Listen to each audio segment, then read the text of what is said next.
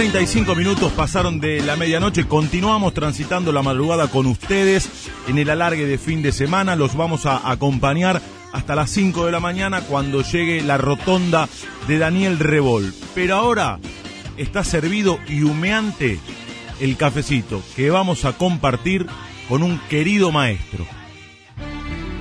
En el alargue de fin de semana. Cafecito con colegas. Y en el fondo solidarios, más al fondo muy otarios y muy pioras más acá. Vamos, aprendamos pronto el tomo de asumirnos como somos o no somos nunca más.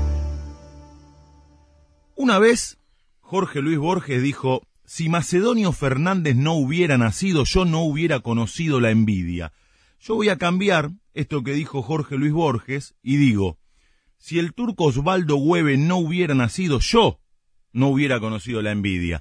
Turco querido, bienvenido, gracias. ¿Qué tal, Diego? ¿Cómo andas? Bien, ¿no? ¿Cómo estás, Osvaldo? No, no, no, es para tanto. ¿Cómo estás? ¿Bien? Te aseguro que sí. Te queremos mucho, te respetamos, te admiramos profundamente. ¿Cómo andás, Osvaldo? Bien, bien, bien. Aquí estamos, encerraditos como corresponde en casa desde hace varias semanas, este, trabajando mucho porque por suerte nuestro nuestro laburo permite hacerlo desde casa. En realidad, soy un consuetudinario laburante desde casa desde casi toda la vida, porque eh, al vivir en Río Cuarto y trabajar para, para medios de Buenos Aires o de Córdoba Capital, la mayor parte de la semana, al menos en los días en los cuales no había que viajar hacia las canchas, eh, las tiras deportivas las he hecho desde aquí, como las hago ahora a la mañana y a la tarde. Así que, digamos, no es extraño para mí eh, hacerlo, pero bueno, en circunstancias en las cuales uno espera esto eh, termine pronto y podamos eh, seguir con esta, lo que me parece una, una buena defensa,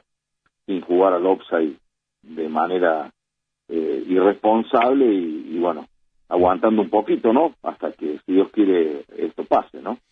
Y además, Osvaldo, inauguraste hace unos días el canal de YouTube de Pasión Deportiva, lo estuve lo estuve repasando y me encantó la idea con el reconocimiento a figuras.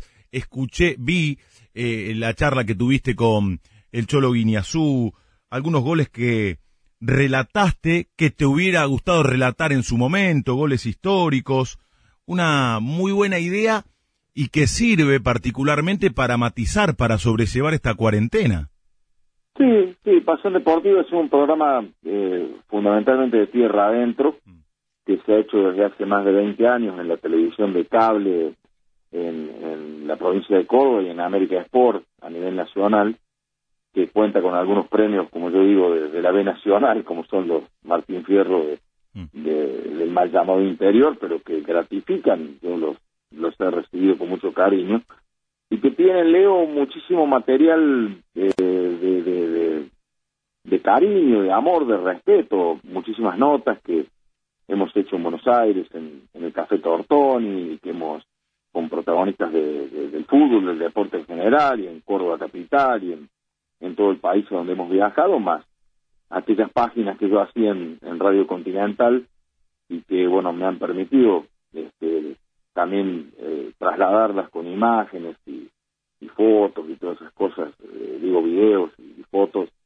a la televisión y que, bueno, que han servido para que la gente todavía hoy eh, mantenga viva la llama de algunas cosas a las cuales no hay que dejarles eh, apagar las brasas, ¿no? Porque cuando uno se le apagan las brasas de cosas que, que, han servido para, para, para emocionarse, para apasionarse, y está en problemas, ¿no? Me parece que está en problemas porque quiere decir que nos ha superado eh, un tiempo que es muy lindo como el anterior, pero que tiene algunos algunas aristas de, de plástico de cédula mucho más que de carne y hueso, ¿no? Qué linda que es la radio de madrugada porque, entre otras cosas, te permite mantener una charla como la que estamos disfrutando con Osvaldo Hueve, narrador fértil, un tipo que nos ha marcado el camino. Osvaldo, ¿por qué relator de fútbol?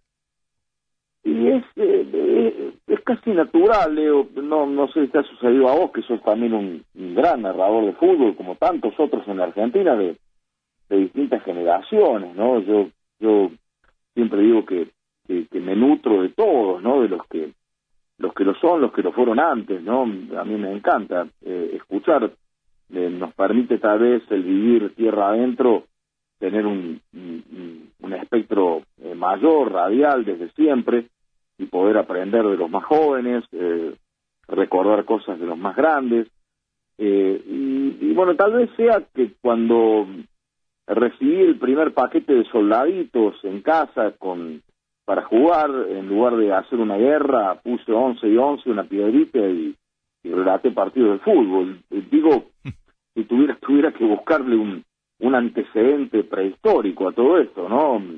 Eh, eh me, me, gustó desde siempre, me gustó mucho el, el, fútbol, soy de una familia en la cual mi viejo era dirigente de fútbol y había jugado obviamente de manera incipiente, de Mateura aquí en Río Cuarto. Don Alfredo. Don Alfredo, hincha de estudiante de La Plata, el hombre, eh, hincha de estudiante de Río Cuarto también, y bueno, dos hermanos que, que me pulieron la vida porque no los tengo más, ni a mis padres ni a mis hermanos, pero mi hermano más grande que me llevaba 10 años era arquitecto, paisajista, nada que ver con el fútbol, porque a los 10 años jugando al fútbol, mira vos, para esa época, imagínate, se quebró el fémur, uh. estuvo, estuvo no sé cuánto, pobre vaso, con, con eso y todo eso, no quiso saber más nada con el fútbol. Empezó después a andar en bici, a jugar al tenis, a nadar, a cualquier cosa menos al fútbol. Y, y el otro sí, muy reo, muy, muy, muy futbolero, muy independiente. Y bueno, ocho años me llevaba y fue el que con, incluso compartió conmigo eh, en Radio Rivadavia y aquí en Radio Río Cuarto cosas del periodismo, eh, pero fue él el que me, él y, el combinado de la radio, donde estaba, había que esperar que se caliente el combinado para escuchar en estos este vidrio donde estaban los nombres de las radios y, escuchar los partidos, ¿no? Aquí la radio local, Leo, conectaba en, su momento con Fieravante, con Radio El Mundo, creo, oh. sí. Y después, bueno, ya Muñoz, no mucho, Muñoz, muchísimo Muñoz, en la época de, del fin del primario mío y, todo el secundario, con lo cual me convertí en un imitador de las transmisiones del Gordo, de, García Blanco, de Roberto Ayala, de, todos los que participaban en las peñas que después nos permitieron sobrevivir cuando estudiaba en Córdoba, cuando digo sobrevivir, entretenernos un poco porque a mí me tocó estudiar en Córdoba en una época muy difícil, donde para ir al cine había que llevar documentos, para, bueno, una cosa que, que, todo el mundo sabe. Y bueno, en esas pequeñas peñas que eran una especie de catacumbas, eh, como para, para despuntar la, la alegría y la libertad, entre escuchar un poco a los trovadores, el Quinteto Tiempo, César Isela, también había algún payaso como yo que subía arriba del escenario para que me paguen con una damajuana y, y unas cuantas empanadas para los que vivían conmigo, haciendo imitaciones de transmisiones de fútbol, imitaba al Gordo, imitaba a Víctor Brizuela y bueno, creo que todo eso tiene que ver con lo que pasó después, ¿no? Qué sueño, ¿no? En aquella época en la cual imitabas a esos referentes y después el sueño hecho realidad cuando te tocó trabajar, tanto con Brizuela como con Muñoz, ni hablar Víctor Hugo Morales, pero estoy hablando de estos dos puntualmente porque los acabas de mencionar y digo, es de película. Los imitabas y terminaste trabajando con ellos, con Muñoz en Rivadavia y con Víctor Brizuela tanto tiempo en Córdoba. Imagínate, Leo, que yo le escribí una carta como estaba en quinto año del secundario, quinto año que sería, era el último año. Claro. Eh, eh, le escribí una carta a Muñoz eh, ofreciéndome como corresponsal en Río Cuarto. bueno, esas cosas que uno tiene, mandé una carta certificada, yo por correo. Y, y, me la contestaron al, no sé, a los 20 días, lo que hice plop, ¿no? Como con Dorito, como si Dorito no lo podía creer, diciéndome obviamente que acá en Río Cuarto no daba para, para una corresponsalía, pero me marcaban quiénes eran los corresponsales en Córdoba Capital, que eran los hermanos Acosta, Héctor ah. Acosta, un capo del relato deportivo automovilístico. Claro, yo era pibe, mira vos Osvaldo, y me acuerdo, mi viejo muy tuerca, de la relación de él con el Lole, con Reutemann, en la época de Reutemann y la Fórmula 1, ¿verdad? Claro, claro. Eh, eh, Acosta, Acosta, es protagonista de un, de un acontecimiento periodístico de esos que, no se olvidan porque se largó a llorar cuando Reutemann ganó en Mónaco, en, medio, en medio de la llegada del Lole.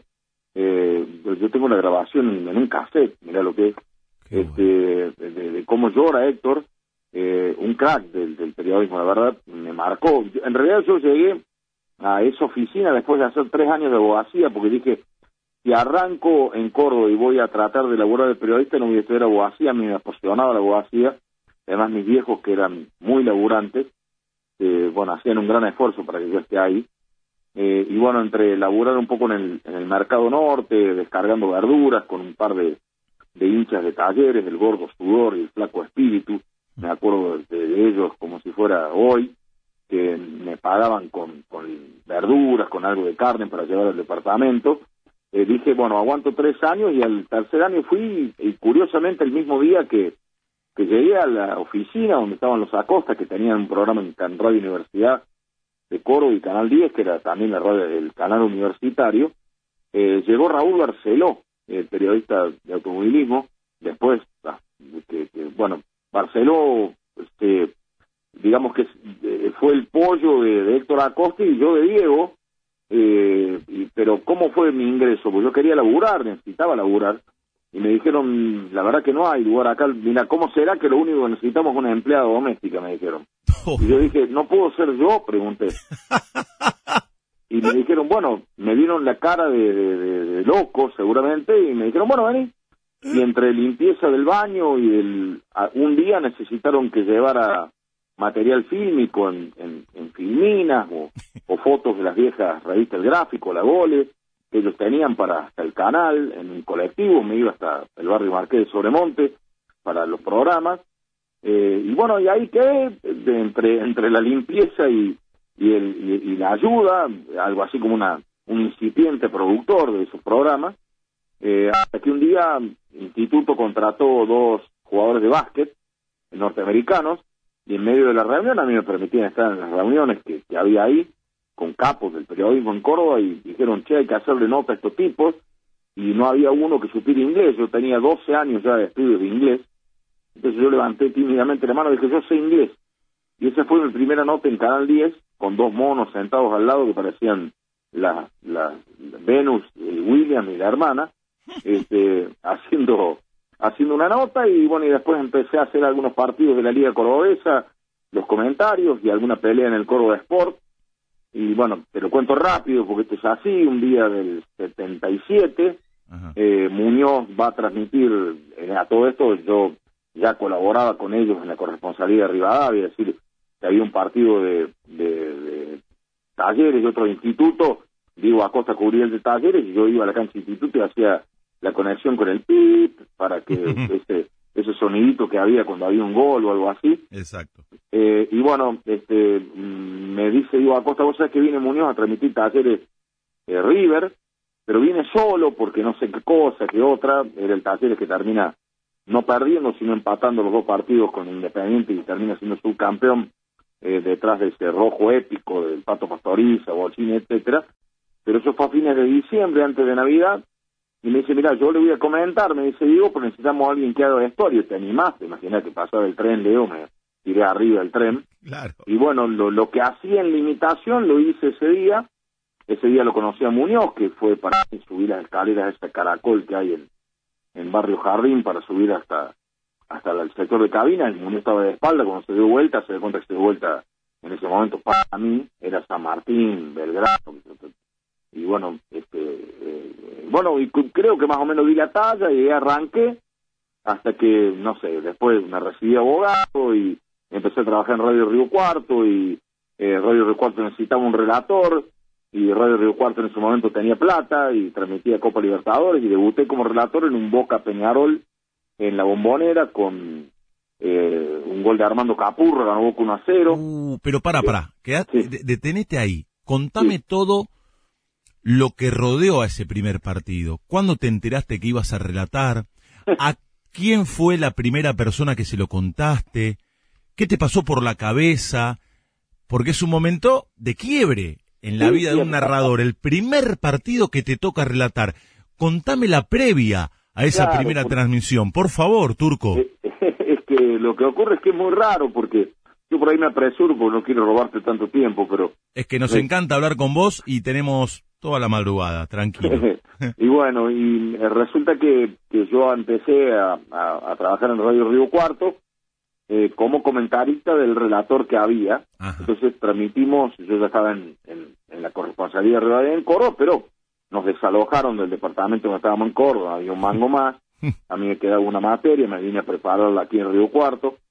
Eh, en medio de todo eso voy y me ofrezco a Radio Río Cuarto y me dice, mira, te tomamos una prueba, porque en todo esto, viste, siempre hay gente que, que le encanta eh, ponerse la carretera de jefe, y está bien que así sea. Mm. Me tomaron la prueba y comencé a comentar un regional que Estudiante de Río Cuarto juega eh, el primer partido en Cruz del Eje. Fuimos en una renoleta desde acá a Cruz del Eje, son como 350, 400 kilómetros, a comentar ese partido con una mesa y una silla al costado de la cancha. El relator Miguel Ángel Musto, un gran tipo, ya no está, un tanguero, también es independiente.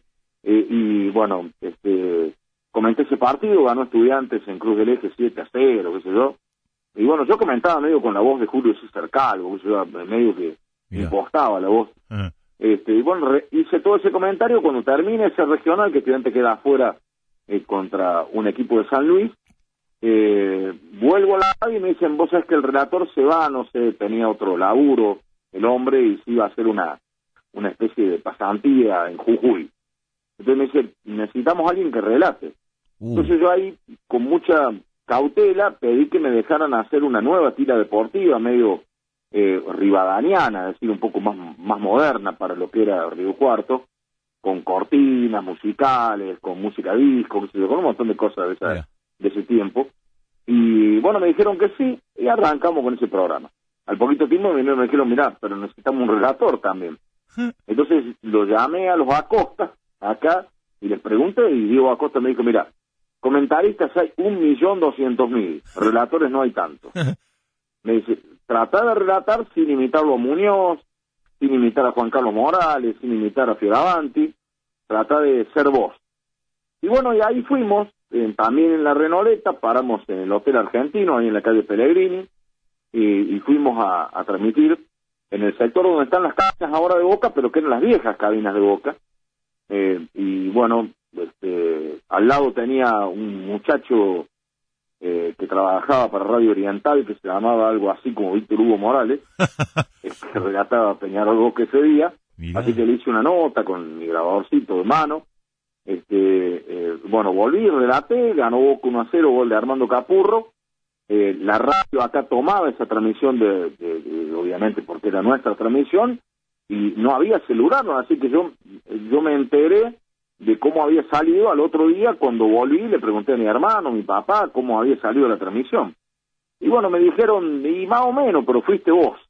Eh, y, y bueno, este, sí, creo que ahí está la, la, la, la chance de haber sido yo y bueno, después se inició un camino que, que tuvo un- también un clic eh, un tiempo después, eh, ocurre que, que viene Roberto Ayala Río Cuarto por una semana que se llamaba Semana del Deporte, habíamos ido a transmitir con Radio Río Cuarto un partido de Boca River en, en la bombonera, eh, y bueno, eh, le, le estoy enseñando la radio a Roberto Ayala, que era compañero a la distancia, pero era la primera vez que yo lo veía acá en Río Cuarto. Le- supongo que la gente sabe quién es Roberto Ayala, ¿no? Sí, por Eh, supuesto. Eh, en un y 57, Muñoz, estudiante de La Plata, le ganó, bueno, este, se hablaba así. Qué bien que lo haces. bueno, yo imitaba a todo eso. Un, un- un fanático de Racing y de Almagro, un, un tipo muy querible, muy tanguero. Eh, tengo un gran recuerdo Roberto. Bueno, vino y mientras subíamos a, a conocer la radio, un operador muy amigo, mientras él va subiendo, pone los goles del Boca River que yo había relatado. Ah, Entonces Roberto me dice, ¿quién es ese que relata? Y yo le digo, agarró un cassette y se lo llevo. De todo esto quedó como, bueno, a los tres meses, un día de la madre, eh, eh, yo estaba comiendo con mamá y papá en un restaurante, mi hermano más grande estaba viviendo en Florencia, y mi hermano, el, el- el futbolero, recién se había casado, así que ese mediodía, dominado el hombre, tenía que comer con la familia de la mujer. El hincha de noche Independiente.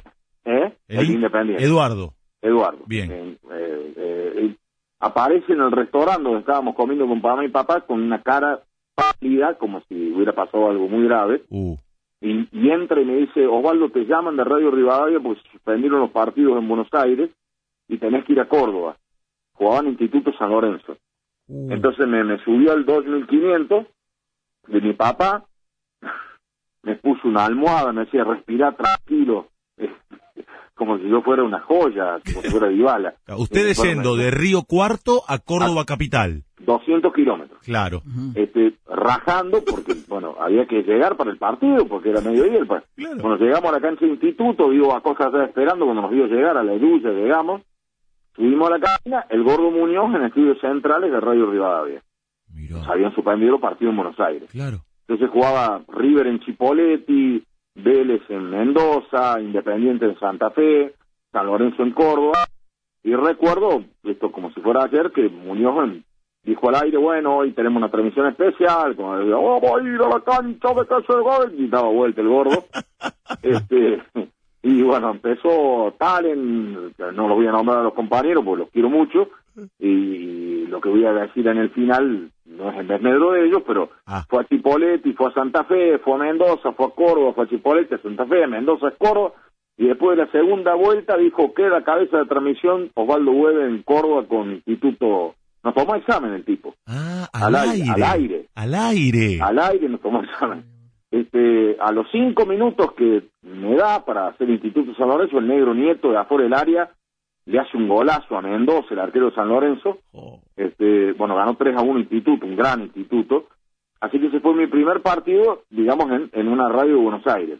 qué Una radio de las que ustedes dicen es una radio nacional, nosotros decimos entonces nosotros qué somos, pero bueno, en definitiva, en una radio como Rivadavia, te imaginas la audiencia en ese momento, Leo, Oh, este, así que también, acá ese partido se tomó por, por aire, por radio, y entonces ahí tampoco supe hasta que llegué a Río Cuarto cómo había salido la transmisión, y bueno, había salido más o menos bien, y bueno, ganó Instituto 3 a 1, y ahí empecé a, a transmitir partidos, y bueno, después fui, eh, ya había estado en el, en el Mundial 78, eh, con una, un, una R-Break de, de Radio Rivadavia, con un VHF, mm. no me acreditaron en el Mundial 78 porque no, no sé por qué, y está bien que no me acreditaron, no salía para nada en ese momento, este, pero me mandaron a las concentraciones de Alemania y de Escocia, que estaban en las cochines, en Altagracia, también por el inglés para hacer notas.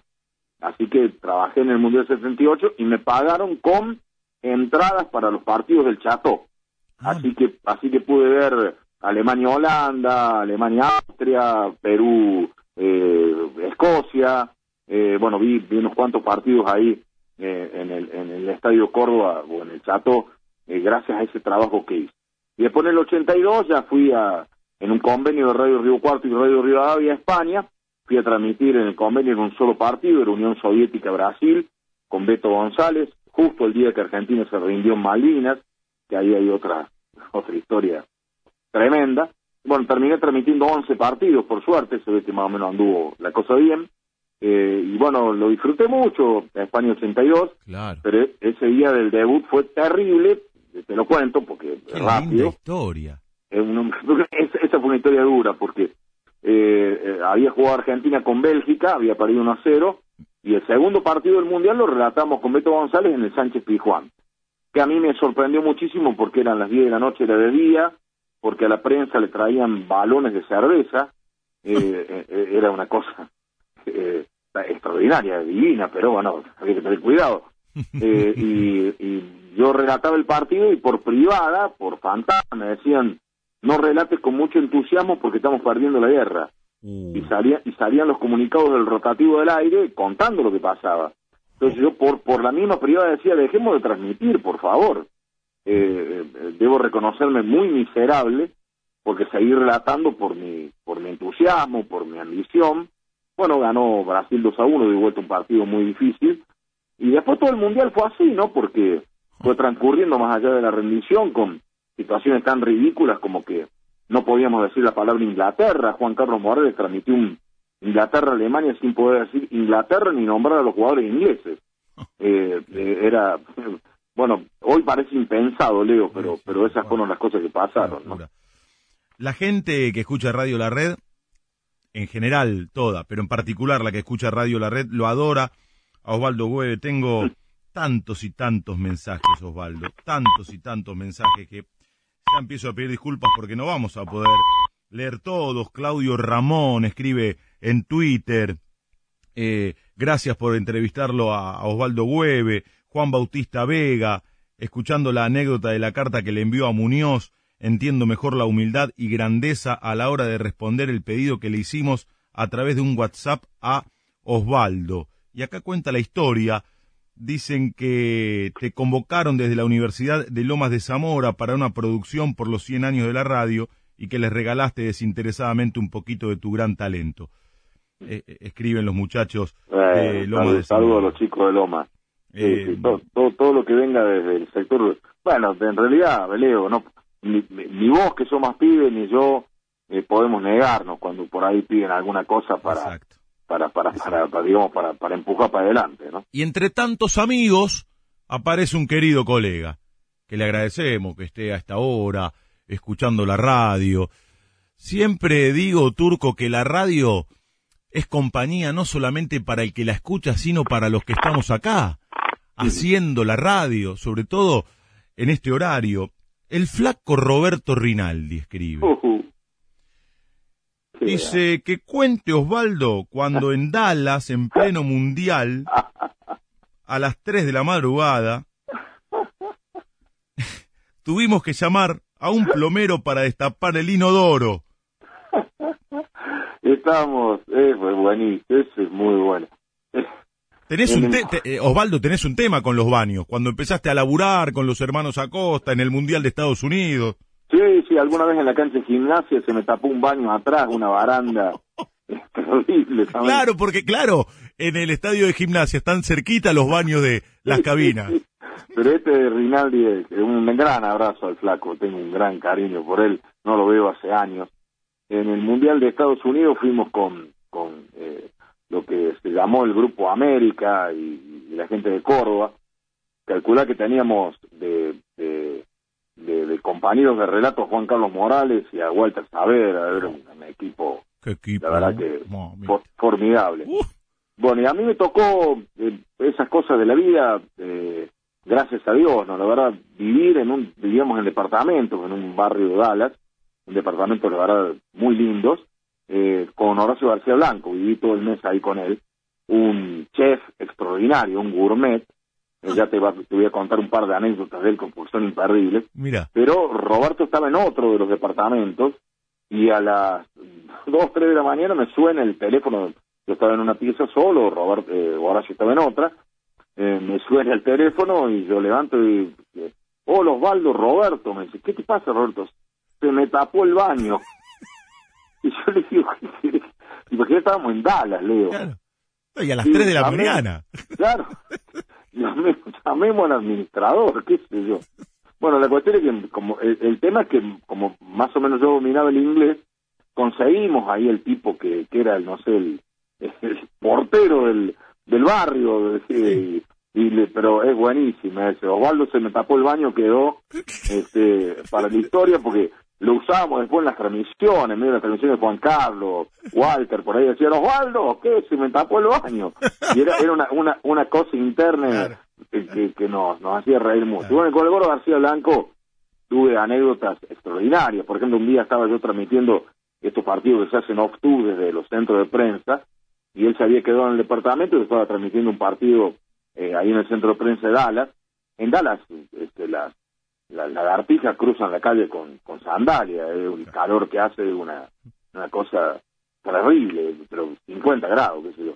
estábamos en el centro de prensa, todo, todo piola, este, y en medio del partido yo estaba transmitiendo, no recuerdo quién era el comentarista, puede ser Miguel Simón o Julio Macías, el tipo es tan querido, la verdad que la pasamos muy bien en este mundial este, por ahí me, me hace seña el operador, creo Emilio Martín, me hace seña, Horacio, te llamo Horacio. Bueno, ahí voy, espero que termine el primer tiempo, pues sea. Terminó el tiempo, voy y levanto el tubo. ¿Qué pasa, Horacio? Dice, ¡Hueve! ¿A usted le gusta el tomate? Estaba cocinando Horacio y, quería saber si a la comida le ponía tomate. Ah, eh, era, era un personaje extraordinario. Este, una noche estábamos los dos sentados viendo televisión se veía un solo canal en castellano, que era un canal de Miami, impresentable, era horrible, Leo, era malísimo. Entonces ponía, yo ponía otros eh, que daban películas y estaban dando la línea de fuego un Clint Eastwood, eh, esa donde él es el asistente del presidente, que, corre atrás del presidente, que, le han matado a un presidente y ahora, ahora que lo cuida al otro, con John Malkovich como el malo. Y yo estaba delante de él, eh, sí, sentado frente al televisor y él sentado atrás de una mesa redonda, con un JB entre medio, amarillábamos mucho los dos, eh, y, y, yo la había visto la película, así que entre mi inglés y que la había visto más o menos la seguía. Y como a los 50 minutos de la película me dice, güey, ¿qué le pasa ahora? Yo lo, yo lo tengo que querer mucho a usted, porque no entiendo un jaraco hace 50 horas y estoy acá atrás suyo mirando la película. Era un tipo, el gordo García Blanco era, era extraordinario, contando de su de sus burros, sus billares, su, ah. su independiente, ¿no? Me, me, cargaba a mí, me decía, tenemos millones de vueltas olímpicas, me decía, millones de kilómetros de vuelta olímpica. Bueno, me, me, fui largo, Leo, perdona. No, pero nos encanta, y esto es lo que tiene la radio hasta ahora, poder disfrutar de estas charlas. Eh, la gente a esta hora no oye, escucha y lo disfruta, y te lo digo porque eh, veo los mensajes y lo que dicen nuestros amigos. Hablaste de San Lorenzo y vos tenés una particularidad, Osvaldo, porque sacando a los relatores partidarios, yo no conozco ningún relator que diga de qué cuadro es. Y vos siempre dijiste que sos hincha de San Lorenzo. Y es más, es más. Una vez leí en una nota que te hicieron que dijiste, yo no me siento hincha de San Lorenzo cuando relato salvo en la Copa Libertadores que ganó el Ciclón. Sentí un cosquilleo en los minutos finales. Pero es cierto esto, yo no conozco relator que diga soy de River, de Boca, de Racing. En esta radio Toti Pazman dice, yo soy de Boca, pero él es comentarista. Pero de relatores que digan de qué cuadro son, repito, salvo los partidarios, y el turco Hueve, no tengo conocimiento. ¿Sabes qué pasa, Leo? Siempre yo, eh, primero, a mí me parece que me ayuda un poco no ser de Boca y de River, o de River, ¿no? Eh, digo, digo, pero, supongo, ¿no? Eh, pero además es subestimar un poco, si yo, cuando me preguntaban, o me hubieran preguntado o no lo dijera, es subestimar la inteligencia del, del oyente. El oyente no puede pensar que yo voy a ir a cabecear un centro, que voy a poner un gol o que voy a hacer un gol. Y si medianamente a nivel eh, que me pasó, te conté que mi primer partido en Rivadavia fue Instituto San Lorenzo. Exacto, claro. Bueno, y el gol del Negro Nieto y los otros dos lo grité como si fueran míos en, en el barrio.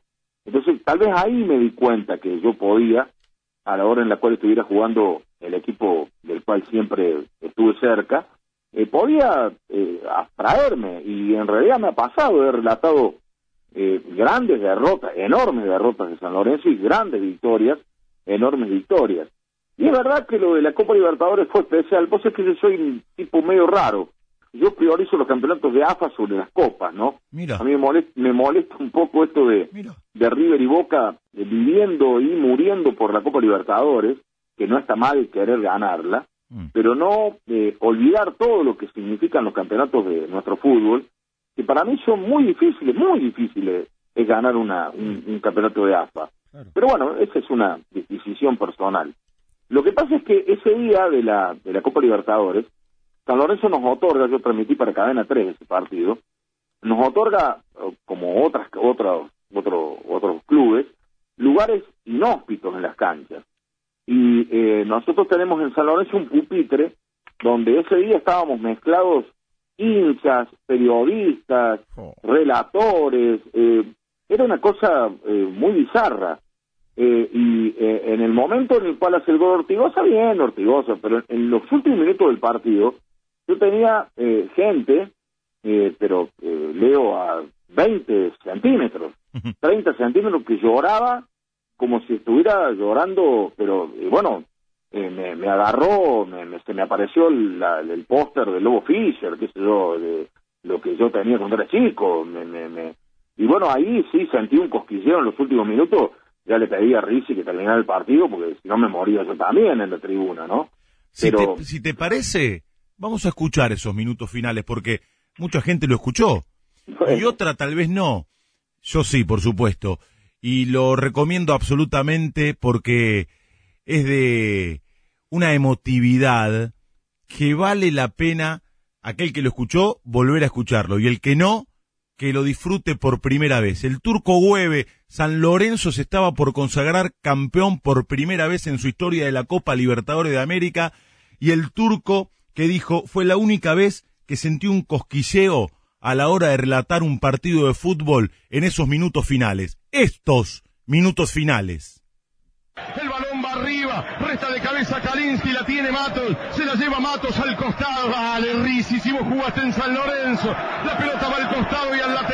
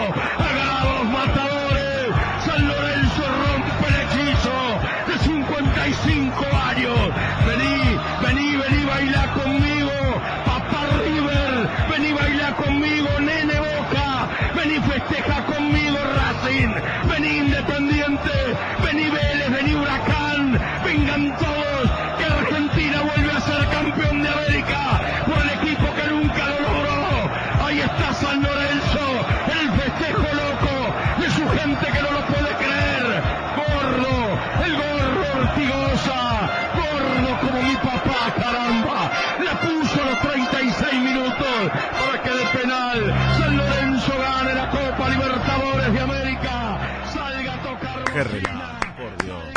Qué relato, Osvaldo. eh, loco, un relato loco, sí, la verdad que Qué relato. es un relato loco, un relato loco que, bueno, este, la verdad, vos, insisto, eh, parece, mis amigos siempre me han cargado, me dicen, vos no le dabas bola a la copa, vos no la ganabas nunca. Pero, pero bueno, sí, fue una, una satisfacción. Bueno, ahora lo tengo Ortigosa en Río Cuarto, así que... Claro, claro.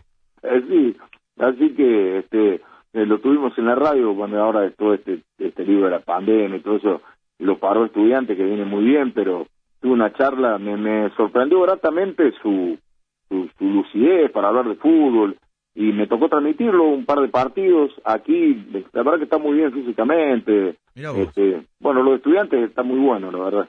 Eh, vos sabés que los oyentes que tenemos son incondicionales, y uno de ellos es Eric Denkov, que me manda la síntesis que publicó la revista El Gráfico de aquel primer partido que relataste en Radio Rivadavia, me pone la fecha, los detalles, 19 de octubre de 1980, Eric Demkov. Muy bien. Ganó eh. Instituto 3 a 1, goles de Chaparro, Nieto, como dijiste, y Palavecino de penal. Corró, hizo el gol de San Lorenzo, la cancha de Instituto. La recaudación, Turco, escucha, 133.485 pesos. Instituto, Munuti, Oropel, Olmedo, Nieto y Oscar Alberto Sánchez, Mastro Simone, Tevez y Mesa, Palavecino, Chaparro y Miguel Enrique Rodríguez. El técnico, mirá vos, Vicente Cayetano Rodríguez. Así es. San Lorenzo de Almagro, Turco, el primer partido que relataste en Radio Rivadavia, por su parte. Roberto Mendoza, Schamberger, Verdequia, Orlando Peregrino eh, Ruiz y Lupo. Cofone, Osvaldo Rinaldi y Corró, Lasval, Risi y Morandini. El técnico, Carmelo Faraone. Y después, la chancha, Jorge Roberto Rinaldi, mira, ya jugaba la chancha, eh, reemplazó a Cofone. Bueno, esos fueron los primeros jugadores que relataste en el aire de Radio Rivadavia. Gracias vos. a Eric. Bueno, Roberto Corro, te cuento que fue un gran jugador cordobés, que jugó en San Lorenzo, pero jugó mucho tiempo en Unión San Vicente de Córdoba, jugó un par de nacionales, un nacional. ¿Sabés qué hace Roberto Corro? Ahora se fue a Chile, eh, triunfó en Chile, en el fútbol chileno, un jugador bárbaro, es minero en Chile. Eh, es minero, labura en las minas en Chile. Che, qué buena Eh, historia esa, ¿eh? Oh, una historia, pero un tipo muy lindo para, que alguna vez tenés tiempo, este, un jugador bárbaro, un tipo, un jugador excepcional, ¿no? También jugó acá en Río Cuarto en Estudiantes, uno de esos muy buenos jugadores y, bueno, ahí hay, hay nombres, pero Orlando Peregrino Ruiz jugó mil partidos en San Lorenzo. Sí, sí. Este, eh, era, no, digamos que no era el mejor San Lorenzo tampoco, ¿no? Bueno, no, al año siguiente se iba a ir a la B San Lorenzo. Claro, exacto. Acá el señor de la noche, Gustavo Palmer, te quiere saludar y preguntar, gu- eh, querido Osvaldo. Bueno. Turco, un gusto en, en tenerte en el programa y obviamente te voy a hacer una pregunta, dos preguntas. Sí. El mejor gol que relataste, la primera. Y en la segunda instancia, algo que, que hiciste en el principio del show, que hablabas de la música disco y que a mí me encanta, ¿cuál es tu preferido tema de aquella música que encantó en la década de los 80, ¿no? De la música disco.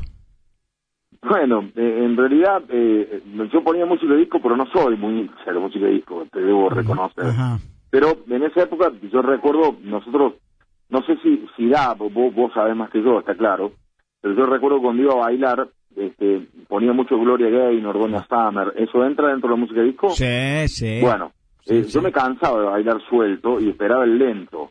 Por lo tanto, este, el- las tengo en el recuerdo, está, está- está perfecto, pero quería que me pongan un Roberto Carlos, un, un, un- un tema para poder chapar, ¿no? Para que llegara el momento en, la, en el boliche. Porque en esa época se bailaba mucho lento y el lento era lo posterior a todo eso que vos narrás. Eh, pero sí, para las cortinas de los programas utilizábamos mucho esa música. Eh, la verdad que eh, los separadores eh, eh, se pusieron muy de moda, tanto en la televisión con la- como en la radio, los separadores de música disco para, para, para los programas. Y el mejor gol, no, no, no sabría decirte, yo, gracias a Dios, tengo muchos, tal vez el de Colombia en el Mundial del 90, Alemania, ¿no?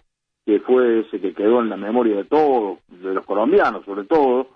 Y después está el, hay un gol icónico para Río Cuarto, Gustavo, que es el que le hace el H. Ludueña a Belgrano, jugando para estudiantes de Río Cuarto, que le permitió a Río Cuarto por primera vez entrar a un nacional en el Estadio Córdoba, eh, jugar contra Belgrano de Córdoba, lo que significaba una final, eh, y bueno, eh, mi viejo había sido dirigente de estudiantes durante 25 años, había muerto en noviembre del 82, y ese partido fue en febrero del 83, así que bueno, se mezclaron un montón de cosas y, y fue un gol que también ahí perdió un poco la línea en ese gol, ¿eh? porque era, era muy Río Cuarto contra Córdoba. Claro. Lamento no no no poder eh, contestarte tanto de la música disco. Sé que usábamos cortinas, pero no soy un especialista. Yo soy mucho más Serrat, Sabina, eh, Supayo, los olimareños, qué sé yo, el tango, me gusta mucho el tango. Pero sí usamos mucha música, música disco para separar, para hacer los separadores en los programas, ¿no? Pero fuiste un gran innovador porque en la época del 80,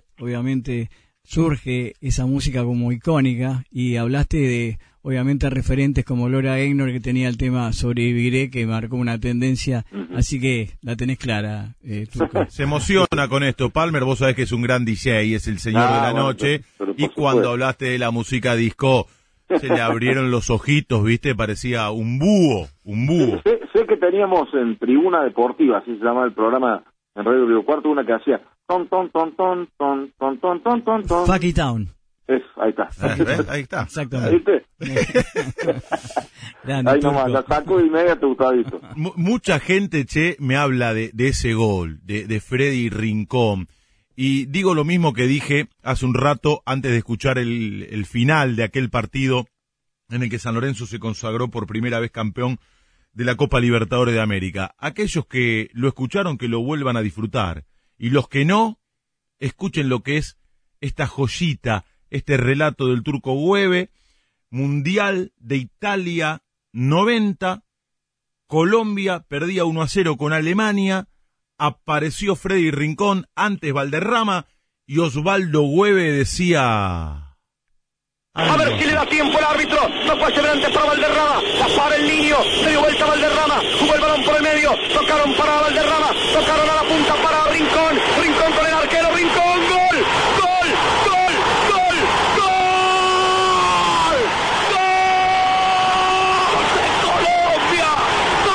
viejo, no va.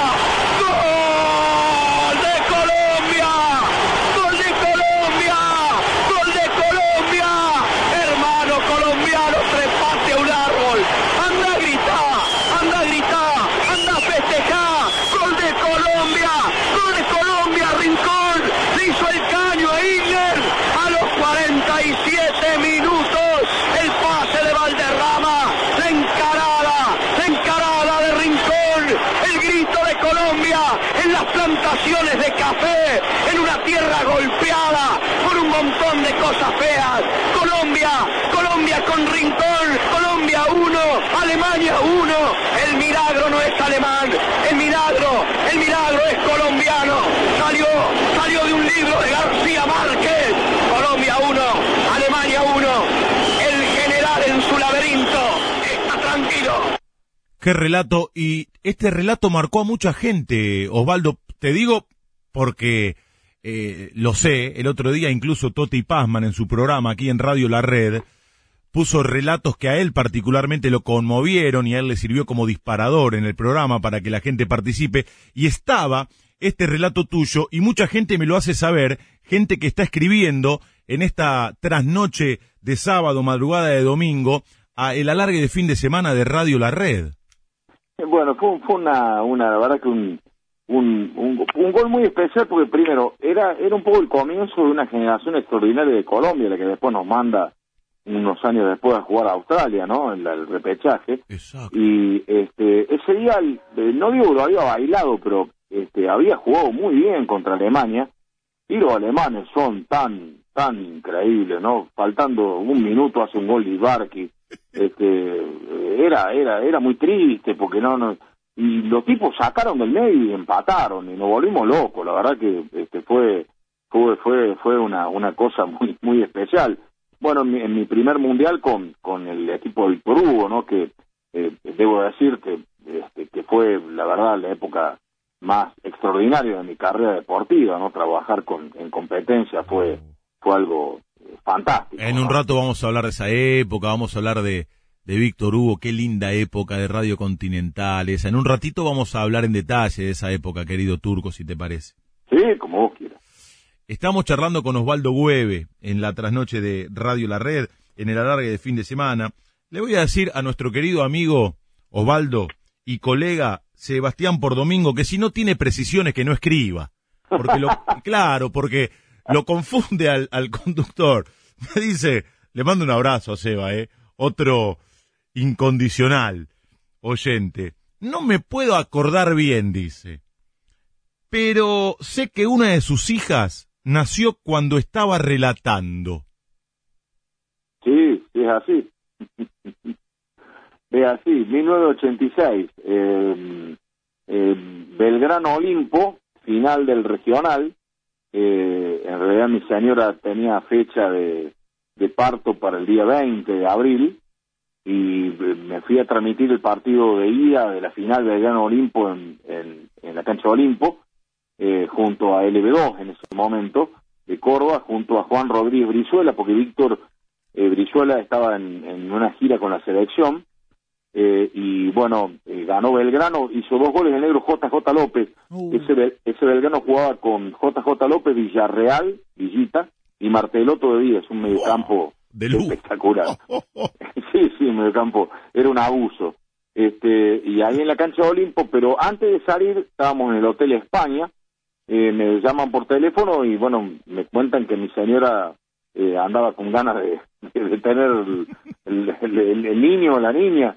Este, bueno, y, y, este, me, yo me fui a la cancha, eh, recuerdo que el negro Ramos, arquero de, de Belgrano, eh, me decía, si es nena, ponele celeste eh, por Belgrano, y, y además cumplía años él ese día, el 13 de abril, y bueno, fuimos a la cancha y mientras estábamos en, el, en la previa del partido, sale un compañero de Radio Río Cuarto que se mete al aire, porque lo pone al aire desde LB2, y me dice, Osvaldo, cuando vuelvas, te está esperando Camila 3 kilos 200. Ah, qué linda historia. ¿Sabes? Terrible. ¿Sabes qué? Eh, encima de Bahía Blanca a Río Cuarto era un lío porque había que ir a Buenos Aires, no me recuerdo si fuimos no sé en qué a Buenos Aires de ahí en un avión a Córdoba, así que le estuve un día, le siempre le escribí alguna vez una nota, te debo un día, te debo un día flaca, porque bueno, tuvo un día de vida sin papá, porque estaba viniendo de Bahía Blanca. Qué bárbaro. Tenés dos hijas, Osvaldo, ¿no? Sí, eh, Camila, que es bioquímica. Eh, Y que Florencia, está- que es una gran cineasta.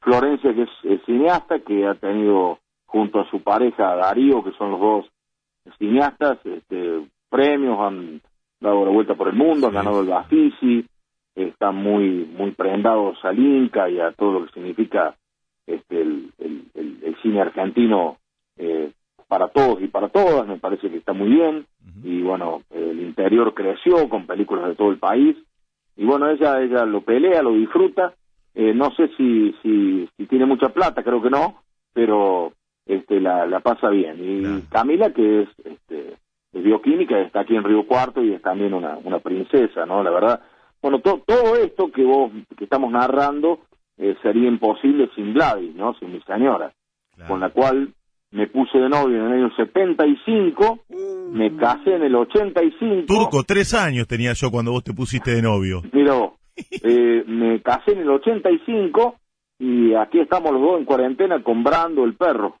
Qué lindo, qué bueno. Después te quiero preguntar también, te lo pregunto ahora, pero me lo vas a contestar después, bueno, eh, por cómo nació el proyecto Maradó, la. FM, todo lo que están haciendo. Les pedimos habitualmente a nuestros amigos y colegas que armen una transmisión radial ideal para transmitir fútbol. Pero más tarde, te lo adelanto para que lo vayas pensando. sí, sí, sí, sí. Relator, comentarista, dos campos de juego, un informativista y un locutor comercial. Perfecto. Y a esta altura de la madrugada, habitualmente, para matizar la recorrida, les pedimos a nuestros amigos que elijan algún tema para escuchar y para compartir con los oyentes. Y si tenés ganas, Turco, en un ratito después del tema seguimos charlando. ¿A vos qué te parece? Me parece excelente. ¿Y qué te gustaría escuchar? ¿Qué nos vas a hacer escuchar? Eh, si les parece eh, el tema de Sabina con la frente marchita, ¿sí? Sí, claro, ahí está Chiqui Heredia en la puesta en el aire. Vos sabés que Chiqui son las manos de la larga de fin de semana. ¿La estás pasando bien, Osvaldo? ¿Estás cómodo? De primera, Leo, te agradezco mucho, bárbaro. bárbaro. Nos encanta escucharte, lo que te decía al comienzo. Te admiramos, te queremos y te respetamos profundamente. No, favor. Escuchamos a Sabina y enseguida continuamos de charla con el maestro de Río Cuarto, con Osvaldo Hueve, en el alargue de fin de semana de Radio La Red.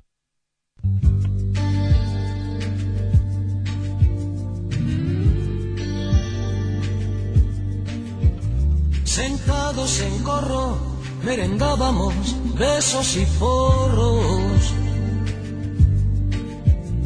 Y las horas pasaban deprisa entre el humo y la risa.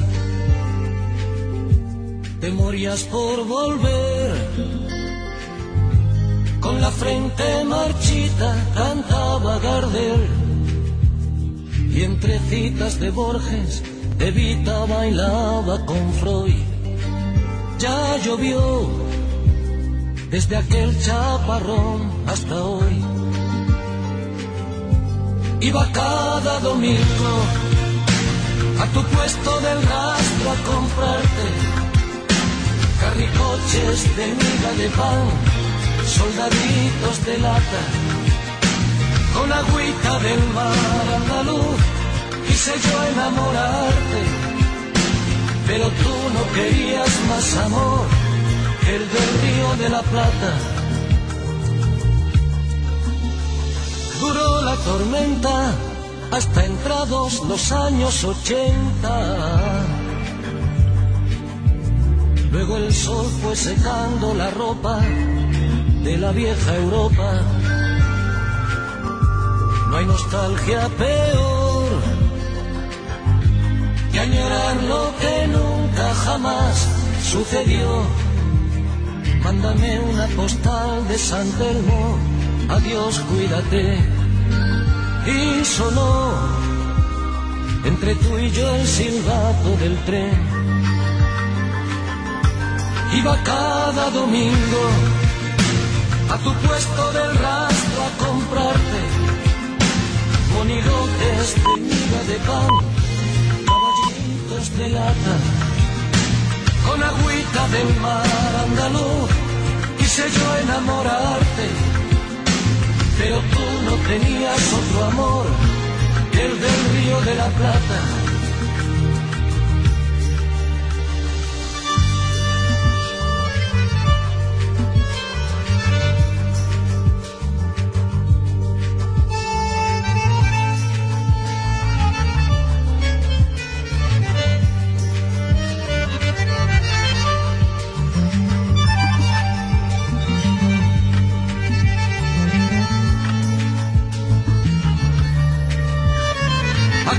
Aquellas banderas de la patria de la primavera.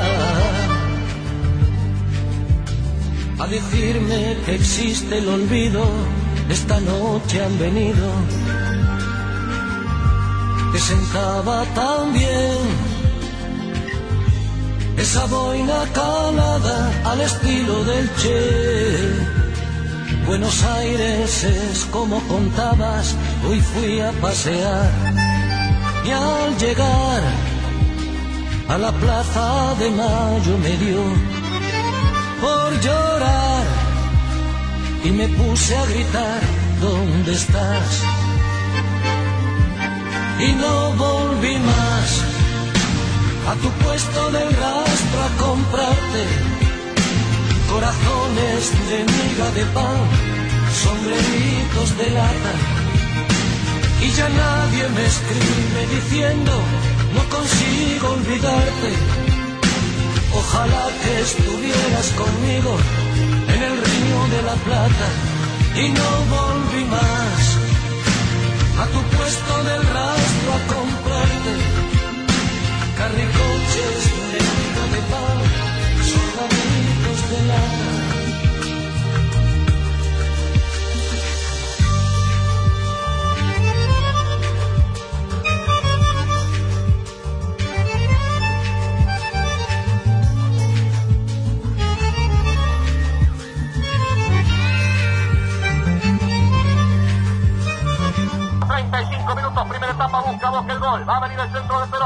Viene el centro al área, entró Salinas, entró Salinas.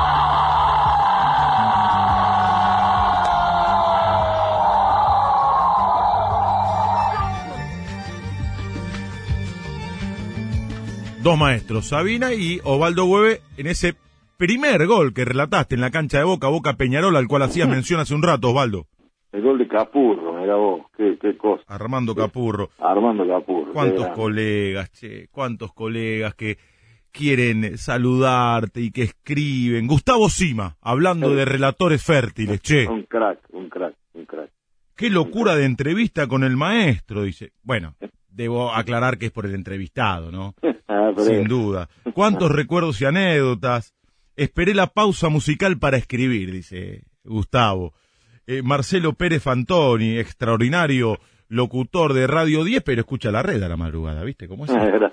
Dice, qué placer escuchar al turco Güeve y después tantísimos y tantísimos oyentes que nos escriben por las redes sociales. Fife Peralta, Alejandro Gatti, que dice, qué gran charla con el genio, turco Güeve, em, Fede Regueiro, Mauro Nicolás Genice, em, Diego, Claudio Ramón, oh, Nahuel Carzano, hermosa nota, el turco es un crack, Marcelo, que tiene como fotito de perfil el nuevo gasómetro, qué grande Osvaldo, se lo extraña en las radios porteñas entre comillas, pone, un cuervazo de alma, eh, Juan Macuervo, hermoso escuchar a Osvaldo Hueve, uno que tiene como Nick San Lorenzo ayer, hoy y siempre, le enviamos un abrazo grande al querido Osvaldo Hueve, un placer enorme disfrutar esta nota que están realizando por AM910 de parte de Adolfo Res y equipo. ¿Y sabes cómo cierra? Con el numeral, que vuelva el gasómetro. Médicos del hospital italiano te mandan saludos, Mariela, un gran profesional, médica. Bueno, y también William Brosini. ¿Cómo, cómo, cómo escuchan? ¿Cómo te Sí. quieren, Turco? Muchos Bueno. saludos. Germán de Marchi, gracias por la nota al maestro de Río Cuarto, una delicia. Damián Ángel Clavijo, gran charla con el turco, un grande del relato. ¿Lo conoces al gordo ventilador, Osvaldo? ¿Y cuál es? A ver, decir. El gordo ventilador es ese que se pone en la platea descubierta de San Lorenzo a alentar, Sí, sí, sí, si- sí, sí, siempre en cuero, más allá de la temperatura y revoleando la camiseta. Vos sabés que es nieto de uno de los locos de la azotea. Ah, mira vos. Nieto o bisnieto, ahora me va a escribir seguramente y te manda un saludo también, Bueno, escribe por Instagram. saludo al loco, que no se enfríe, que hay que cuidarse en todo el día. No, pero es una locura porque eh, más allá de la temperatura, en pleno invierno el tipo está en cuero, él siempre de la misma manera, alienta en el costadito de la platea descubierta que está enfrente de las cabinas de transmisión. Estamos charlando con Osvaldo Hueve. Contame, Osvaldo, cómo nació FM Maradó, proyecto que creaste, tengo entendido, con Sebastián Montanieses. Sí, en realidad Sebastián es el dueño. eh, la idea de ponerle FM Maradó fue mía, pero bueno, un poco resistida porque eh, se dio en los momentos en los cuales, eh, bueno, en realidad siempre Diego ha tenido detractores y Mm. eh, en ese momento tenía peor prensa que nunca, la peor prensa que, que tuvo en su momento por aquellos que yo denomino eh, que tienen bastante ingratitud y que y que analizan las cosas a partir de lo que le dicen eh, y no de, de lo que realmente ocurre. Pero bueno, no viene el caso. Eh, justamente por eso, por la gratitud, por Diego tengo un cariño especial, no no le he hecho notas, este, no... Mira vos, ¿nunca le hiciste una nota a Diego? Sí, sí, le, le Ah. he hecho notas, Ah. pero no, no no sé si él me conoce, es decir, nos hemos visto muchas veces, ¿Cómo no? no, no me está está claro que no me interesa esto que te estoy diciendo, sino que a mí lo que me interesa es que yo sé quién es él y todo lo que me ha dado eh, como futbolero y como eh, tipo de tierra adentro. Jamás Diego me negó la posibilidad, cinco o seis veces que tuve la chance de, de poner el micrófono de una radio de Río Cuarto, de Córdoba, eh, no me la ha negado, me ha permitido entrar a lugares donde no podía entrar alguien y él nos lo ha permitido. Tengo anécdotas eh, realmente increíbles con él en ese aspecto. Eh, y bueno, por eso Maradó, y quedó el, el- ese Maradó, el grito, como la FM, y bueno, surgió en un momento dado en el cual yo estaba en cadena 3 todavía, y hacíamos la tira, pelota de trapo aquí en Grupo Maradó, Claro. y bueno, este, bueno, en un momento dado, charlando con Sebastián, este, eh, yo vi la posibilidad de, de salir de, de cadena 3 por, por decisión propia, no por eh, nada que, que tenga, eh, digamos, que ver con algún conflicto con la radio, al contrario, siempre se portaron muy bien conmigo, pero viste cuando uno llega a una ter- determinada edad y se da cuenta que no puede cumplir con, con los requisitos o con las, entre comillas, órdenes que le dan para ir, venir, hacer o no hacer, entonces para no estar diciendo sí, no, no puedo, a ver qué puedo hacer, no, me duele el tobillo, no, me estoy, estoy afónico, qué sé yo. Eh, eh, hasta luego, hasta luego, y decidimos emprender esto que es Grupo Marado y que, bueno, eh, eh, tenemos lugar en Boca, en River, en, en la selección argentina, eh, para transmitir y, y, en talleres en Belgrano, y bueno, y lo hacemos con eh, Jorge Arcapalo y Sebastián por Domingo en Buenos Aires, con un equipo en Córdoba y bueno, viajando yo a mucho menos, pero viajando y con esta chance hoy, eh, Leo, de hacer partidos off-tube, eh, si vos supieras los lugares donde nosotros nos han dado sitios para transmitir, eh, tengo un par de canchas que no voy a nombrar, pero nos daban el lugar en un corner donde no veíamos un arco, literalmente. Pero, pero decilo para que tomen en cuenta esto, porque estamos hablando con Osvaldo Hueve, un maestro de nuestra profesión. Decilo por ahí, Bueno, toman nota como- debidamente, ¿viste? Y así como te di- así como te digo que en San Lorenzo, en Racing, no- nos mezclaban un poco porque no tienen más lugar, lo hacen de buena voluntad, no, no de malos. Exacto. En Newell's y en Vélez estábamos en, en un rincón donde la torre de iluminación no nos permitía ver eh, el arco ese. Vamos, muchachos nos, de poni- Newell's, nos- de nos Vélez. ponían monitores Mm. eh, arriba, entonces vos tenías que, yo recuerdo un día jugar un Vélez Boca en la cancha de Vélez, yo estaba sobre el arco que hizo el gol Silva para Boca y no había público visitante, por lo Mm. tanto ni siquiera eso, es decir, de, de- de escuchar a la gente gritar. No, seguramente la gente de Vélez, por lo menos que conozco, esto lo va a, a cambiar. Habitualmente nos atienden muy bien ahí y Osvaldo Boy tiene una trayectoria, es un maestro del periodismo Pero, pero y, a y merece ocupar un lugar eh, acorde, viejo. Eh, es que es que a lo mejor mira yo no no no, no es por quedar bien con ellos siempre nos, nos, nos han tratado siempre muy bien solo que por ahí eh, eh, en el afán de dar lugar a, a la mayor cantidad de medios, Claro. eh, habilitan lugares que, que aceptamos, porque la culpa en definitiva es nuestra. Aceptamos ir a transmitir ahí porque es lo que nos dan. Y terminamos, este, y por más que sea Osvaldo Web o quien sea que esté relatando para cualquier radio o cualquier otro relator, Mm. eh, en nuestro deber hubiese sido siempre decir, mira, no, acá no, me voy a mi casa. Pero vos cómo hacías para decirle a, a- a tus jefes, Mm. mira, no fui a transmitir Claro. porque me dieron una... eh, es una, Sí. digamos, un ida y vuelta que vos conocés perfectamente. Sí, ¿no? Yo, yo jamás he sido dueño de, de- de- Claro, de lo que he claro, hecho, sino que he sido empleado, ¿no? Igual, tanto vos como yo somos tipos curtidos. Sí, en mi sí, caso relaté 10 años la campaña de excursionistas, eh, en estadios donde no había cabinas, donde tenías que mezclarte entre los hinchas eh, locales por ahí y vos tenías que gritar fuerte los goles del visitante. Y vos, en, y, escúchame, y vos en los regionales habrás Uh. relatado desde lugares insólitos, imagino, o en condiciones insólitas. Yo he relatado arriba de un árbol, Sí, he relatado arriba de techos, Claro. He relatado a- eh, en acoplados de camión puesto de culata. Eh, un día relaté un partido de la Liga de Río Cuarto en, en un pueblo de la región de un equipo de Río Cuarto, que en este caso vendría a ser capital en este caso, Claro. eh, frente a uno del- de, de tierra adentro de, de la provincia, y nos recibieron así un frío, nos recibieron con churros, con chocolate, con pero una pensión, nos rascaban la espalda, nos prestaban la hermana, era una cosa extraordinaria. A, lo- a los 20 minutos iba ganando el equipo de Río Cuarto 2 a 0 y veo que la cancha se me aleja. El tipo, el dueño del camión, se había enculado, lo que iba pariendo el equipo lo y me sacó el camión. No, Sí, así que yo cada vez veía la cancha más lejos y yo decía, ¿qué me pasa? Y se fue con el camión, se cortaron todos los cables y todo. no. Sí, sí, sí, sí, sí. Se había enojado el tipo. Es buenísimo eso. O sea, el camión se iba alejando y vos me, me- por me ende sacaron, también. me, me- me llevaron con cabina y todo para que se, para que se No puedo creer, qué bárbaro.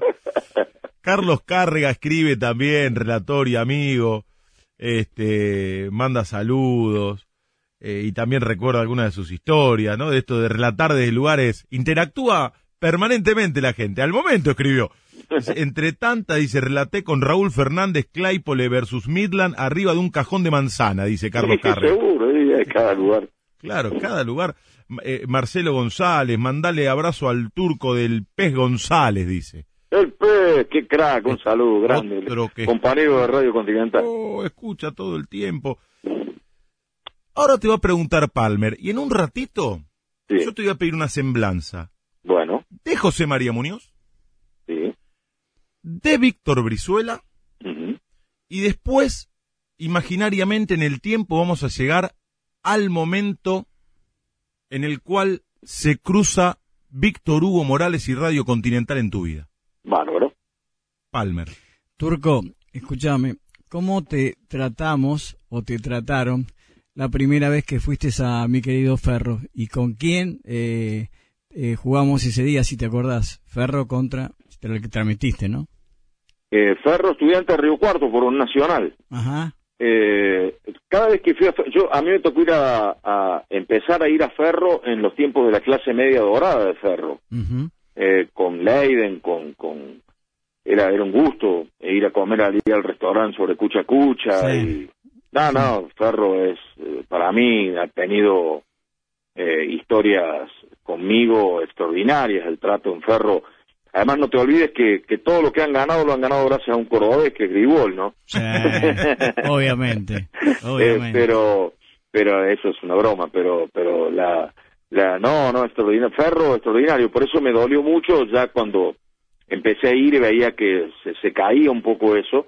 Y bueno ahora sé por las veces que han estado aquí eh, jugando con estudiantes y y jugando con los equipos de Córdoba que, que está todo mucho mejor y bueno, bueno me alegro muchísimo por por por un club extraordinario pero extraordinario. Yo vos sabés que era una de las pocas canchas donde iba muy temprano porque me gustaba ir a almorzar me gustaba ir a eh, si en el Echart estaban practicando los jugadores de Ferro he visto practicar a Cortijo ahí qué sé yo Oh. este este me, me, me- me encantaba me encantaba ir a Ferro y bueno eh, no tengo los mejores recuerdos así que ni hablar de, de Ferro para mí significa este la- los primeros pasos tienen mucho que ver con, con la cancha de Ferro ¿no?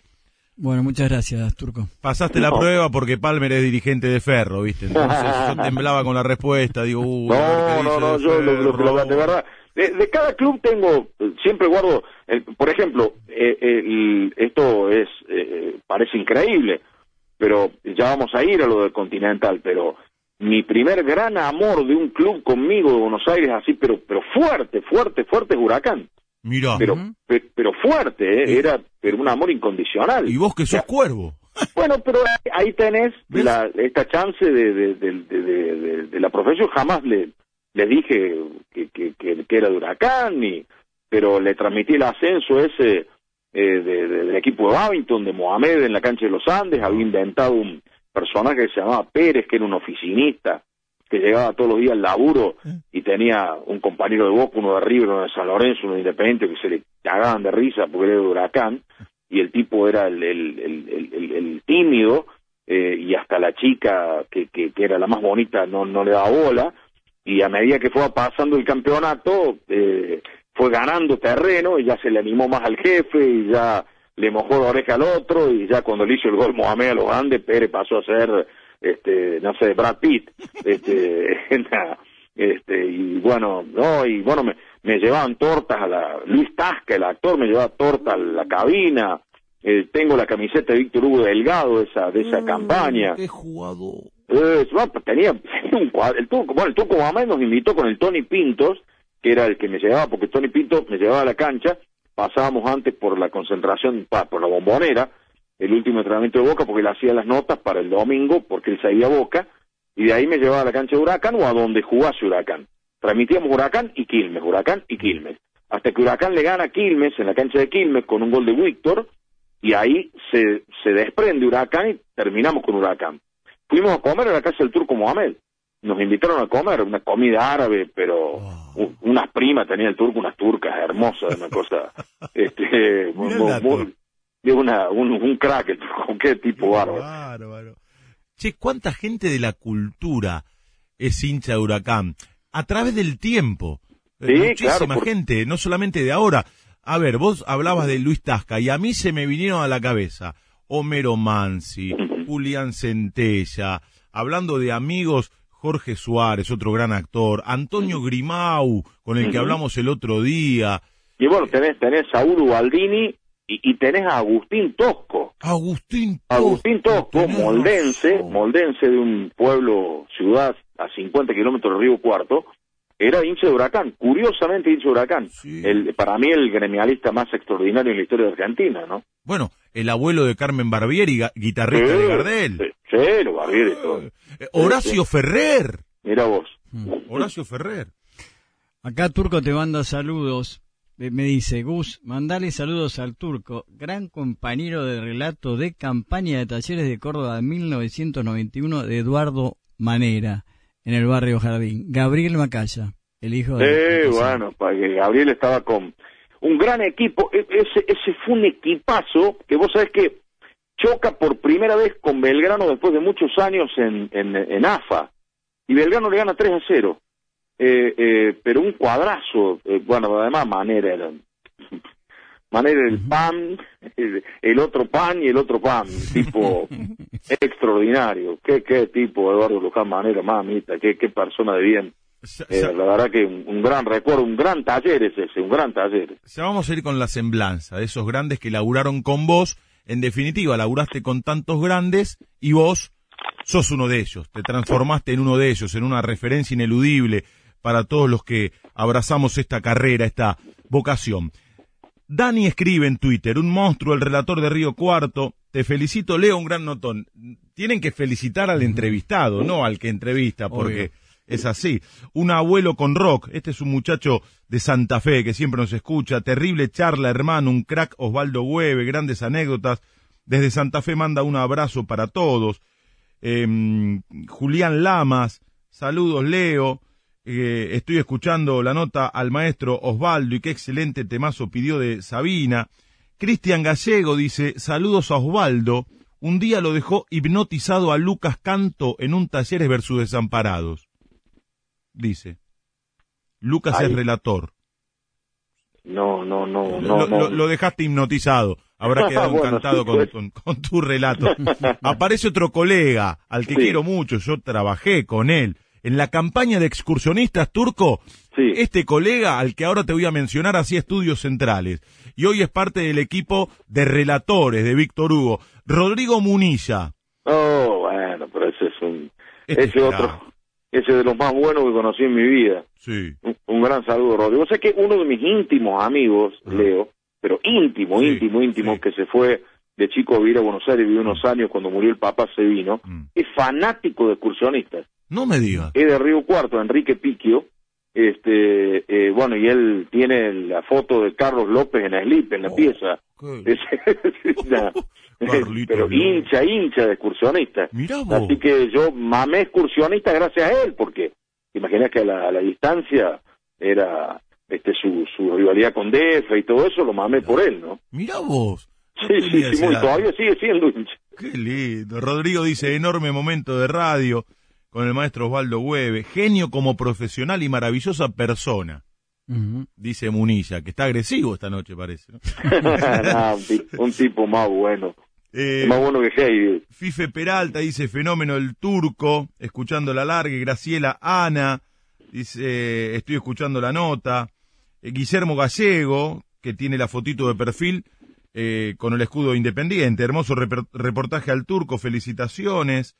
Hernán Lemos, con el turco me reí como nunca con el 0 a 0 entre Suiza y Ucrania en Alemania 2006. El peor y más aburrido de ese mundial y el turco la remón dulce de leche. Decía que era el partido más aburrido que había relatado. Pregúntale si se acuerda. Bueno, Sí, te la hizo sí, la sí. pregunta. Bueno, me, me- qué sé yo, algu- alguna vez me tocó, yo no recuerdo exactamente qué rivales eran, pero por ejemplo, algo así como este, Checoslovaquia, Egipto, el Día del Padre, qué sé yo, esas cosas que, este, eh, sí, hay cada partido. Lo que, lo que ocurre, Leo, que los mundiales, a mí me encantan, me encantan los mundiales porque, este, eh, eh, un poco entre lo que uno conoce, que era lo poco, no, no me voy a hacer el erudito, y otro poco lo que me llevaba de datos de cada país, me escribía seis, siete renglones de cada país con datos, eh, actores, eh, lugares geográficos, lagos, ríos, montañas, capitales, ciudades, este, monumentos, etcétera, etcétera. Entonces los iba aplicando en, en los relatos, de paso aprendí un poco yo y me permitía salir de Suiza-Ucrania, ¿no? Imagínate, eh, no, no era una cosa muy sencilla hacer bueno. Suiza-Ucrania, ¿no? Qué bueno, qué bueno eso. Vos sabés que eh, me escribe Viviana Vila, Bueno, bueno. me escribe Viviana Vila, que trabajó Crack. mucho tiempo con vos, Vivi. Sí, sí, crack, crack. Además, eh, yo, este, eh, perdón que hable en primera persona, pero eh, eh, mm, aprecié el, el crecimiento de alguien que fue vilipendiada incluso por, Sí. por el hecho de ser mujer Totalmente, en el arranque de su actividad y totalmente. hoy hoy la sigue descosiendo como el primer día, es decir, lo hace tan bien como el primer día, pero con un reconocimiento nacional e internacional que merece y que además es acreedora de ello. Eh, siempre yo le decía que era eh, era, eh, era la ideal para tener de compañera de curso. Mm. Escucha, pero tampoco tiene un buen recuerdo de vos. Hombre generoso y enorme comunicador, dice. Viste, como Muniza, se ve que no, no le has dejado un buen recuerdo. bueno, a ver, haceme una semblanza del negro Víctor Brizuela, un tipo que marcó el rumbo en el periodismo, en el periodismo en general, digo, pero en particular en Córdoba, en el periodismo, como decís vos, de tierra adentro. Sí, sí, sí. Eh, Brizuela encarna el termo de, de la audiencia cordobesa. Claro. Es decir, el, el oyente cordobés está en el termo de su gente, lo que tiene mucho de bueno y por ahí alguna cuestión que no les permite por ahí ampliar un poco su espectro. Mm. Y uno de los culpables, entre comillas, ha sido la sapiencia y, y la manera en la cual manejó su estructura Víctor Brizuela, con el cual yo compartí mucho tiempo. Eh, era, eh, ha sido muy lindo estar al lado de él, era como un tío, como un hermano mayor, como un primo, me, nos peleábamos, nos, nos discutíamos mucho, era, es uno de los más extraordinarios gorilas que conocí en mi vida, eh, políticamente hablando, pero Mira. gorilas de los de antes, es decir, esos tipos antiperonistas de los de antes, muy radical, radical de Ilía, Claro. radical de Irigoyen, ¿no? Claro. Eh, y bueno, nos, eh, yo no soy peronista, pero lo hacía renegar un poco y, y, y nos, nos, nos entreteníamos mucho con eso. Allá está rodeado, Turco, ¿no? Eh, acá estoy. Acá, estoy ¿Eh? en, la, en la casa de King Kong. Claro, claro, está rodeado. Pero bueno, ¿qué va a hacer? Bueno, lo hacías renegar. Eh, Lo hacía renegar. Este, y la pasamos bien, es un tipo, muchas calles, no, no tuvo estudio, un tipo de un origen muy humilde, Mira, eh, y bueno, un tipo capaz de hacerse entender en japonés, en inglés, en alemán, eh, arriba un avión, muy lector de diarios, era cuando quería era muy entretenido, que era casi siempre, cuando se ponía odioso yo trataba de hacerme a un lado para para para para no pasarla mal porque era tenía su carácter, pero yo lo, lo he querido y lo quiero mucho. Eh, gran laburante, un tipo que llegamos a Bogotá, por decirte algo, y antes de ir al hotel iba a la cancha a ver si estaba la línea y eh, para transmitir, un, un tipo muy preocupado por lo suyo. Mm, ¿él iba? Sí, iba él, Oh, sí mirá. iba él, se colgaba él, ponía, no, un tipo, eso, eso lo aprendí un poco de él también a eso, eh, y bueno, cuando me ha tocado lo he hecho sin ningún tapujo, eh, no, un tipo en eso, y un, un bon vivant, porque conmigo al menos íbamos a los mejores lugares, a los mejores hoteles, a los mejores restaurantes, eh, era muy, muy especial, muy, muy especial, muy, muy, muy- un producto genuino de Córdoba, un, digamos un, un- una Mona Jiménez del, del periodismo, ¿no? Claro. Eh, eh, escribe Maxi Pomenich de San Luis, dice, laburé con Brizuela y Hueve, mandale un gran abrazo. Labura en la red de San Luis, Maximiliano Pomenich. Sí, sí, sí, compartimos, incluso estuvimos en un, en aquel campeonato en Paraguay con Maxi, eh, aquel de la banda del gol y el toque, ¿te acuerdas que nos sacaron con el gol y el toque rajando del sudamericano? Sí, sí. Que era un equipo más de, de bonito que de fútbol y Diego Dorta, me acuerdo, nos ajustició en el uruguayo, pero sí, la, un saludo a Maxi, un, un tipo bárbaro. Eh, José María Muñoz, el que te dio la posibilidad en Radio Rivadavia, recién contaba la anécdota de cómo se produjo la chance de relatar tu primer partido en la radio en el año 80 entre Instituto y San Lorenzo, un tipo que cambió la forma de relatar, que marcaba una gran diferencia con Fioravanti. ¿Qué tenés para decir del gordo, del relator de América, al que muchos no lo recuerdan bien por una cuestión que va más allá de lo periodístico y que tenía que ver con cierto silencio de él en un momento muy especial del país, en plena dictadura cívico-militar, pero me gustaría que la semblanza la hagas vos. Sí, eh, es así. Eh, el gordo eh, era primero, también como te dije de Brizuela, un extraordinario laburante, el tipo que, lle- que llegaba primero, viste, eso, que era capaz de- de ver cómo estaba todo, inventó una manera de hacer un programa, inventó la cobertura de todos los deportes, es decir, desde el tenis al ciclismo, al hockey, a, era lo que armó con Oral Deportivo Muñoz es, es una cosa increíble, ¿no?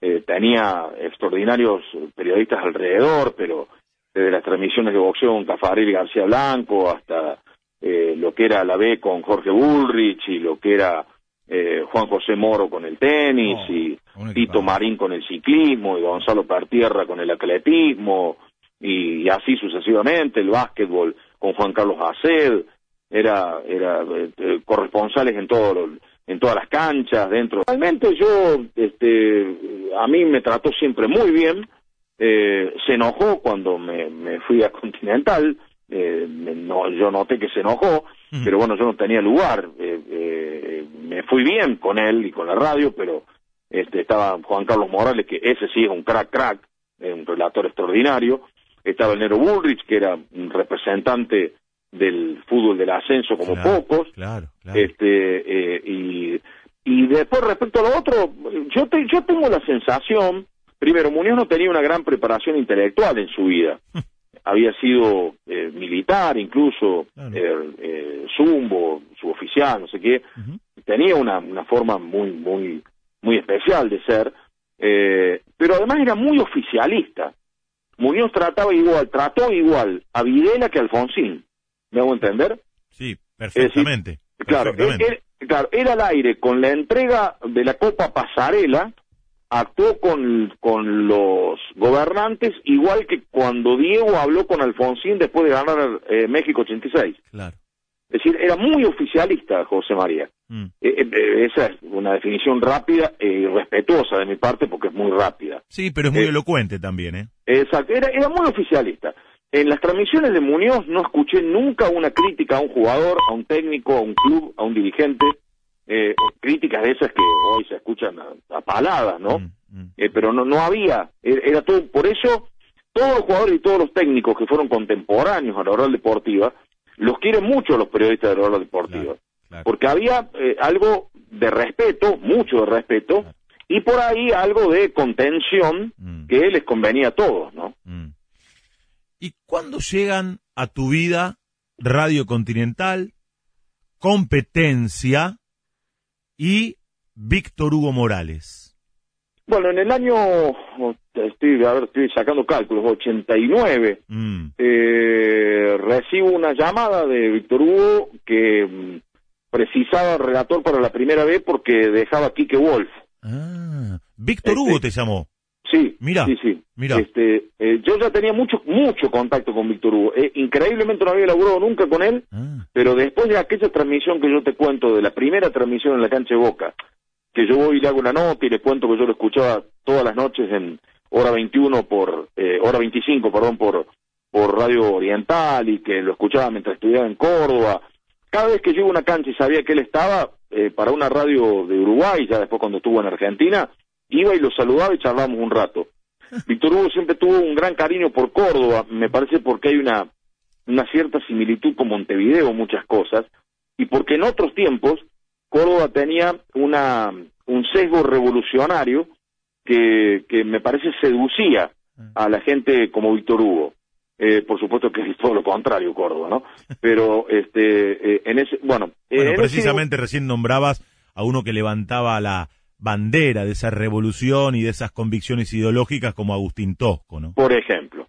Eh, y bueno, este, y ahí fui, ahí, ahí empecé a hacer la primera vez junto a Ricardo Ciocia, eh, hacíamos eh, esto de Huracán y Quilmes, ahí empieza lo, lo de Huracán y de Claro, Quilmes, claro, claro, claro. y estuve un año, hice el Mundial del 90 con ellos, y después ya no pude seguir porque tenía, seguía en LB2 y no me daban las dos cosas. Cotejé la parte eh, eh, económica y personal, me quedé con Córdoba, regresé y ahí seguí, ahí es donde hago el Mundial de Estados Unidos con América y con LB3, eh, eh, hago el Mundial del 98 con Mitre, con Fantino Brizuela y eh, lo hacía dupla con Leto, y después vuelvo, después vuelvo ya a Continental para, para hacer eh, 2002, 2006 y, y bueno, todo, todo lo demás, y hacer competencia todos los días desde mi casa, eh, ahí donde sale, el, empieza la página web y todo eso de, de, de cada tarde, que bueno, pa- ese, ese fue mi tiempo más bonito en radio, no, no tengo dudas. Mira vos. Recién hablaba de cómo preparabas las transmisiones en un mundial, en relación a los países, los datos, las referencias de cada país. Cuando te toca relatar un partido cualquiera, digo, más allá de un mundial, ¿los preparás? ¿Te llevas apuntes? ¿Anotás cuestiones particulares? Siempre me gusta saber cómo mis colegas, pre- digo, no es esto de preguntarle al mago de cómo es el truco, pero me gusta Con las canchas, con, con la cobertura, y después personal saber la previa, porque, por ejemplo, a mí me gusta empezar a vivir el partido ya cuando me dan la designación. No sé vos cómo preparás las transmisiones, si llevas apuntes, si lo empezás a vivir en la semana previa o te conectás en el momento que, que llegás a la cancha. No creo por lo que me contaste hace un rato que hacías en los mundiales. Bueno, ahí te voy a decepcionar, porque en, en- en la diaria llevo un papel, una virome y anoto los equipos eh, media hora antes del partido. Ah, mira, mira. En un, papeli- en un papelito. Mira anoto vos. el arquero, los 4, 3, 3, eh, 4, 3, 3, 1 atrás y nada más. Mira. No, no, la verdad, por supuesto, sé quiénes juegan, sé Claro, de claro. qué se trata el partido y todo eso, pero la verdad no no lo preparo, no no lo preparo. Todo de- a nivel nacional, eh, eh, digamos local, argentino, soy absolutamente improvisado y por ahí a veces es un error porque este no digo que no lleve datos o me quede algún dato suelto, pero me pierdo algunas cosas, este eh, eh, incluso al- al no ser tan meticuloso con esas cosas, eh, menos mal que tengo la ayuda de, de gente que está al lado mío en la transmisión, pero eh, en los mundiales sí lo hago porque me encanta, Claro, Eh. Me, me, me encanta conocer de eso, claro. pero pero a nivel nacional no, este, salvo, qué sé yo, que, que aparezca un equipo que no lo vi nunca, que un partido de Copa Libertadores, que si yo viene Independiente del Valle, este, algún equipo así, que bueno, tengo que bucear un poco a ver de qué se trata, ¿no? ¿Te gusta escucharte? ¿Escucharme? Sí. No, Mira. no, para nada, no, no, no. No, no, en eso soy un desastre, tengo menos autoestima que, que Patora. Patora era la hermana Patoruzú, le Sí, explico sí, lo que- sí. a los chicos más chicos. Qué grande, Patora, sí. Mirá vos, mirá vos. Bueno, pero creo que es algo común a, a todos, ¿no? O a casi todos, esto de... Sí, un poco de pudor, un poco de, de- de- no sé, no, no. Pero, por No, no, ejemplo, eso- recién escuchábamos goles que te han marcado y han marcado a aquellos que te escucharon. ¿Qué te pasa cuando los volvés a escuchar? Eh, eh, por ahí debo reconocer, y esto sí es autoestima, me asombra un poco, me, me, me, me, digo, mirá que, que me salió bien, che, este ojo, o qué loco, o qué, qué tarado, qué sé yo, este, este, pero sí, pero en general eh, no, no, no me escucho demasiado. Eh, te diría que en esta época de cuarentena he, he escuchado y visto cosas mías y de otros mucho más que en, que en los tiempos normales, que creo que nos pasa a todos en estos tiempos eh, recurrir por ahí a archivos y esas cosas, pero no, no soy muy de escucharme, nunca, eh, por ejemplo, esa transmisión que vos pusiste de- del gol de Capurro, creo que la volví a escuchar ahora cuando se cumplieron con 40 años, pero si no, no la había escuchado nunca. Turco, te voy a contar una anécdota. O sea, esto me pasó hace 10 años. Yo no conocía a Río Cuarto, pero vendimos una franquicia. eh, bueno, yo soy el dueño del Q, eh, de la, la marca Q, y en ese momento eh, teníamos el Q Pinamar de origen. El- el muchísimo- boliche, Turco, La le digo, discoteca, el- ¿no? Sí, Eh, sí, sí. Eh, y por la cual a Pinamar iba mucho cordobés. Y bueno, y nos compran la franquicia, pero para Río Cuarto. Digo, Río Cuarto, qué bueno. Cuando voy, voy viajando en la ruta, llego a Río Cuarto y me quedé enamorado de Río Cuarto. Pero cuando abro la discoteca, se viene una persona de, de, la, de, de la, de la ciudad y me dice, mirá que no van a durar mucho. Digo, bueno, vamos a ver, porque yo vendo con franquicia, bueno, a gente obviamente que conoce el rubro, como discoteca de la noche. Pero enfrente había una discoteca, enfrente donde abrió el Q de Río Cuarto, una discoteca clásica, no sé si la conoces o si la conociste, que fue histórica siempre en Río Cuarto, que se llamaba Casa de Piedra o La Pedrera. Casa Una- de Piedra. Exactamente. La- eh, ¿Fuiste alguna vez a Casa de Piedra? Bueno, eh, sí, Ajá. Sí, muchas. Sí, sí, sí. Sí, Claro. lo, lo que ocurre es que, bueno, Río Cuarto es famosa por, por, por la noche. Eh, eh, eh, pasa, chicos, que, que se ha... el Río Cuarto empezaba la noche los miércoles y Ajá. terminaba los domingos. Ajá. Salvo los lunes y los martes, que había los lunes inactividad en general, los martes poquito. El- ya desde los miércoles entre pubs con, con, con eh, números en vivo y con, con, con bares eh, llenos y, y- y bares donde incluso se bailaba después. Eh, eso ter- terminó, no sé si la palabra sí es muriendo, pero se fue apagando a medida que fueron cambiando muchísimo los horarios de, de, de, de ida al lugar. Ajá. Es decir, nosotros con los amigos, pues íbamos a tomar algo, íbamos a las 10 y media, 11 de la noche y estaba lleno.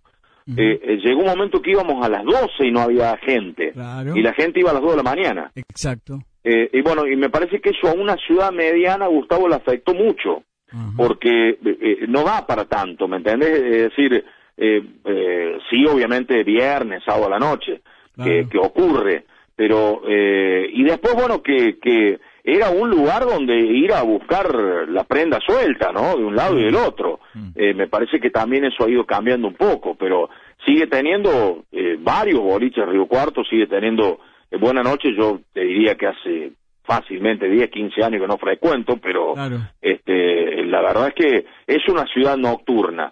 Pero me- yo, si tuviera que decirte, por ejemplo, ¿por qué con mi señora no, no, no, te- no tengo chance de ir a bailar? Yo salgo a cenar, suponte. Claro. Termino de cenar y a donde vaya está cerrado todavía. Claro, sí, sí, sí, porque digamos la tendencia cambió, ¿no? De generación en generación. Claro, por supuesto, pero pero acá la ausencia de lugar es pa- un lugar para gente de 40 para arriba. Ajá. Eso no hay acá, buen lugar. Bueno, voy voy a ir a Río Cuarto, vamos a hacer algo en común y vamos a hacer la Flower, la flower Bárbaro. Power. La Flower Power, de 40 espectacular. para arriba vamos todos.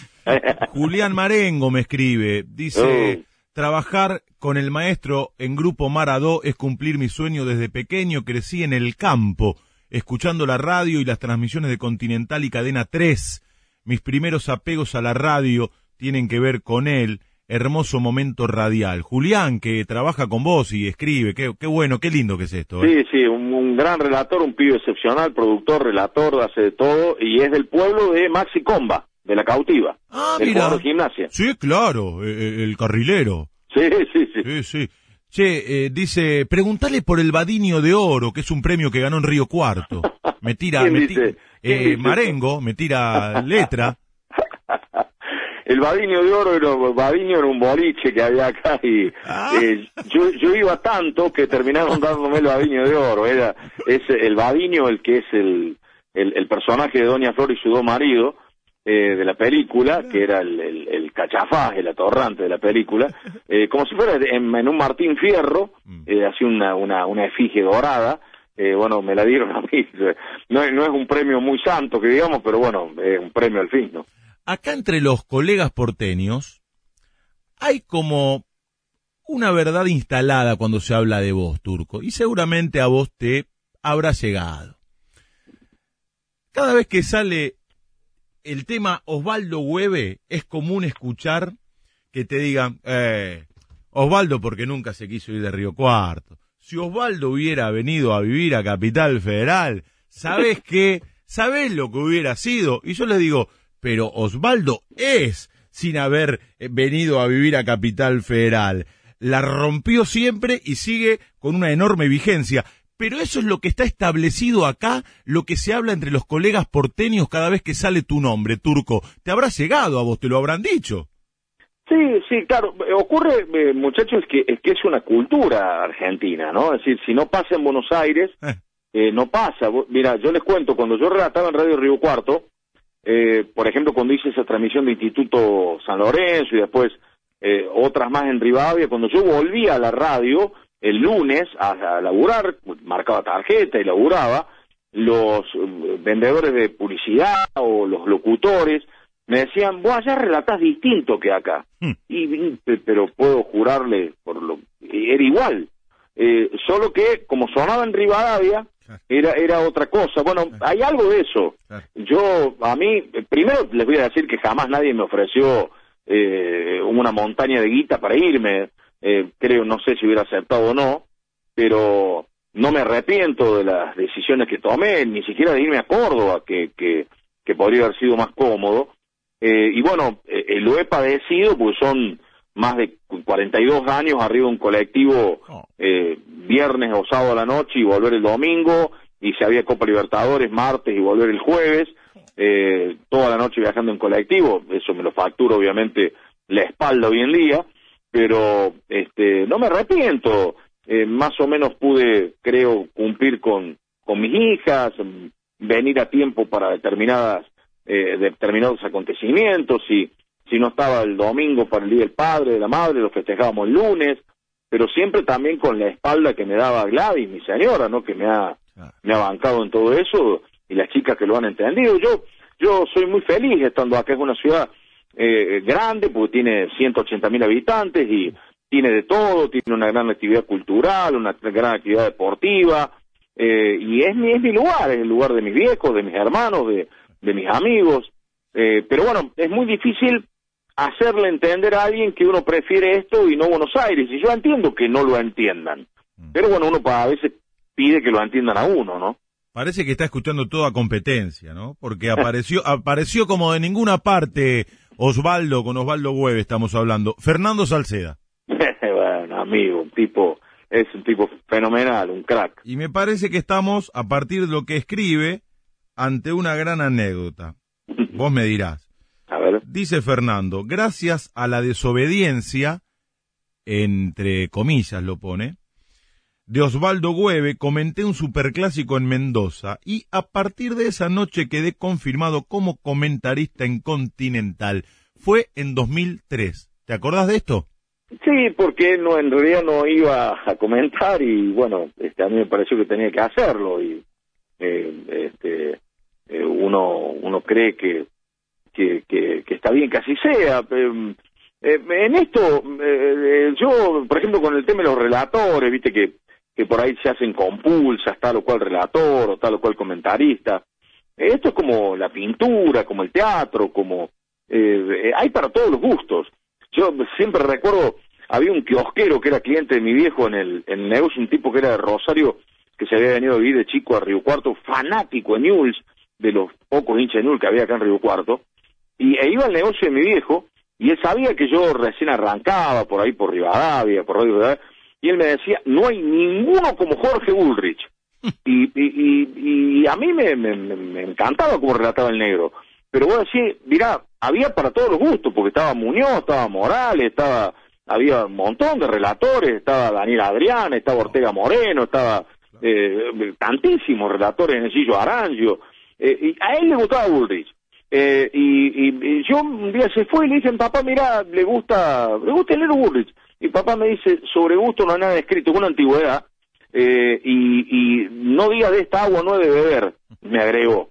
Eh, y bueno, y a mí me parece que es así, que todos tienen que tener su oportunidad, y, y que hay comentaristas o periodistas que a determinada gente le gustan. Eh, yo, yo trato de escucharlos a todos ustedes, a vos y a otros, porque de todo se aprende. A mí me parece que de los de antes y los de ahora, eh, te puede- seguro que a uno le gusta más uno que otro, Claro. pero eso no, no es la verdad absoluta, ¿no?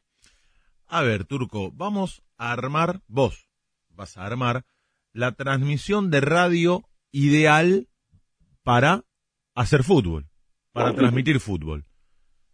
Empezamos con el relator, creo que es como un voto cantado, pero no importa, arrancamos por el relator y argumentame, si querés, la elección de cada uno de los que va a integrar esta transmisión que vas a armar. Bueno, voy a, voy a tratar de, de- porque tengo tantos amigos en esto que... que- No, no hagas como Raúl Fernández, que eligió 20 relatores, 44 comentaristas, No, no, no, 844 locutores. Claro, porque quería quedar, no quería quedar mal con nadie. Eh, Víctor Hugo Morales, sin duda, Mm, eh, por, por eh, capacidad de relato, por léxico y por la libertad que le da a todos los que rodean a él en la transmisión. mira vos. Es decir, no, eh, yo jamás me sentí tan libre en un lugar como en competencia o como en una transmisión con Víctor Hugo. Mm, Eh, no, no se afana en ser protagonista por más que lo logre por su capacidad, ¿verdad? Eh, lo pondría Víctor Brizuela de comentarista, eh, por, por todo lo que ha significado, por lo bien que, que veía el fútbol sin mirarlo y de paso para, para hacerlo más federal al tema. Eh, pondría entre, entre los vestuaristas, seguramente no me faltaría Titi Fernández, Ah, alguien a quien he querido mucho y, y ha estado siempre muy muy cerca de, de- de mis afectos. Eh, podría agregar a Daniel Potenza, que era eh, vestuarista de nuestro en LB2, Ajá. esos tipos que se meten, ¿no? Que, que, Claro. que, que no, no le arrugan a ninguna nota. Y como central informativista, me parece que Roberto Ayala era, era, era magnífico por la época, porque además, convengamos, Leo, que no había ni computador en esa época. Claro, era todo mucho más Eh, artesanal. Claro, eh, eh, vos recibías los resultados de Italia por cable. Es decir, si no te llegaba por cable, por, por el teletipo, no sabía cómo salió la Roma, no, no tenías ni idea. Eh, y bueno, y se las ingeniaban, ¿no? Eh, más o menos así te armé la transmisión. Pará, pará, y falta un locutor comercial. Qué malo que eso. Este, Ay, bueno, hay bueno, que completarla. yo te voy a elegir a yo voy a nombrar no los voy a poner en el equipo pero te- no puedo no nombrar a Orlando Ferreiro Leopoldo Costa Claro.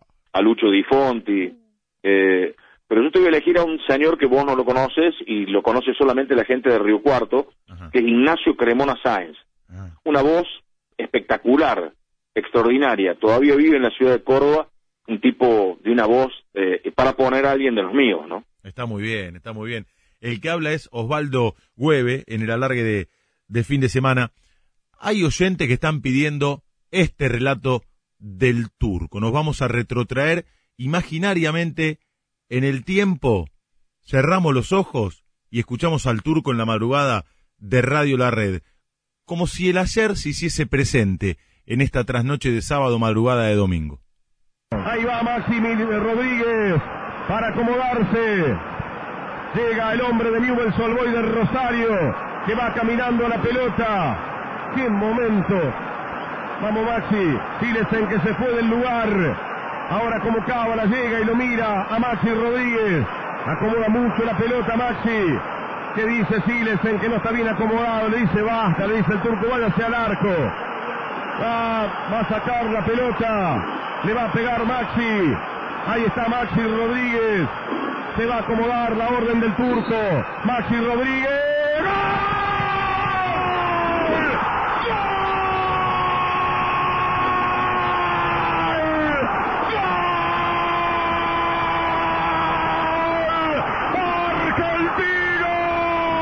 Argentina finalista de la Copa del Mundo por penales ha derrotado a Holanda canten en todas partes Argentina finalista de la Copa del Mundo. Me la imagino me la imagino a Máxima en Desavillé mañana llevándole el desayuno al rey Guillermo. Guille decime que se siente. Haber quedado afuera ya. No máxima, cante Argentina, cante por Kempes, cante por Maradona, cante por Messi, cante por Santa Cruz, cante por Córdoba, cante por Mendoza, grite por La Plata, Argentina viejo, Argentina carajo, Argentina es finalista de la Copa del Mundo, ahí está la selección, la selección que nos representa, la fiera, la fiera le rompió el arco, Argentina finalista de la Copa del Mundo, se marchitan los tulipanes, se pasan los quesos, se va pudriendo todo Holanda, Berkham, anda baja la pelota a Francia, anda a hacer de la naranja mecánica, ponete un taller querido Cruyff, con mucho respeto, vamos, ahí está la melena de Kempes dando vuelta por el estadio,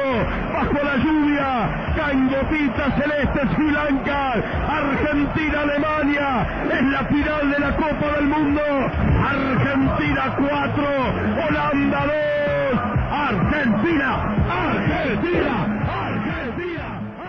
Con la firma de Osvaldo Hueve, cayó Cruyff en la volteada, Osvaldo también, qué La locura. ligó Craig, lo mandé por un taller mecánico. No sabía que era mecánico. te- Qué bárbaro. Y por la naranja mecánica, qué Claro. sé yo. Es- e- e- esas cosas, en ese momento, te Sí, iban sí. saliendo, tenías Sí, algún sale, apunte, sale. tenías pensado algo. Salen. To- todo, mucho de eso se lo debo a mi hermano más grande.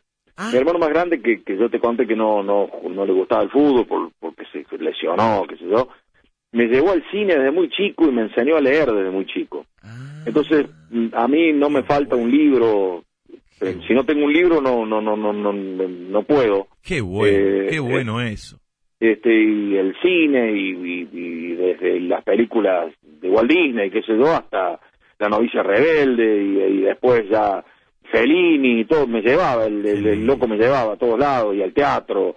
Eh, así que bueno, un poco mamé eso de él y del otro todo lo otro, ¿no? El billar, el tango, el fútbol independiente y todas esas cosas, que encima no tenía hijo independiente, no tiene. Este, pero bueno, eh, todo eso que tenía el- eh, la familia, eh, tuve suerte en eso porque tuve un poco de, de- de cada uno, ¿no?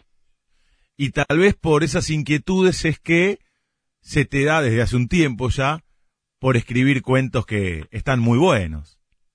Sí, vos sabés que me gusta muchísimo escribir. Escribo en Diario Puntal dos notas por semana, una un poco de actualidad, en estos, en estos tiempos no hay actualidad, así que son dos páginas de esas que hacía en Continental, o las que hacían las nostalgias con Ronnie Vargas en Cadena 3, eh, martes y jueves, eh, qué sé yo, esta semana salió una sobre el Churdo Lauce y otra sobre Adolfo Pedernera, eh, y me gusta mucho, me siento muy bien porque me hace bien, primero porque tengo que recopilar datos, eh, y las pongo en un contexto como hacía con las páginas de Continental, en un contexto barrial, ¿no? Siempre encuentro algún algún amigo que recuerdo, lo invento y lo meto en el, en, el escrito, pero son muy modestos, Leo, de verdad, te lo digo, no, no, son apenas eh, eh, semblanzas que me sirven para homenajear a gente que le ha dado mucho al deporte en general, así que eso me gusta mucho, ¿no? Yo recomiendo absolutamente, no sé si se conseguirá, Turco, vos me dirás, 100 veces Güeve.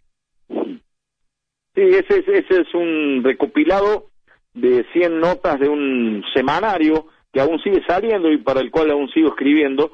Eh, eh, se- eh, no, están, están agotados, pero Mirá, hay que... bueno, eh, ahí que- está, te debo un día flaca, que vos Claro. decías recién, Sí, el de, que- de mi hija, de, que le de- dedicaste a, a Camila, a Camila, sí, sí, sí, sí, sí, el cuento ese. sí, sí. Qué lindo, qué lindo. Turco, te agradecemos por la buena predisposición. Son las 2 y 25 de la mañana, lo aclaro, primero para destacar la buena predisposición del Turco, después para que la gente se dé cuenta que estamos en vivo, que no es una nota grabada, porque a veces hacemos Sí, claro. notas grabadas por la hora, es una hora complicada. Bueno, Pero pero ahora me puedo ir a Casa de Piedra. Claro, Turco, ¿cómo no? Claro. Sacame una foto de enfrente porque estaba el Q y nos mató casi piedra. Mandale un beso grande a, a Gladys y siempre es un gusto escucharte. Sos un tipo que cultiva el señorío de la dignidad y que levanta la bandera del periodismo con el que nosotros crecimos y que nos hizo recorrer un camino, porque muchos de lo que hacemos te lo debemos a vos, aquellos que hemos transitado por este camino del periodismo, de esta vocación que compartimos. No, eh, yo solo quiero decirte que le he pasado muy bien, que te agradezco la, la confianza, la amabilidad a vos, a Gustavo, a toda la gente de, la red. La verdad que es un orgullo para mí estar al aire este rato con ustedes.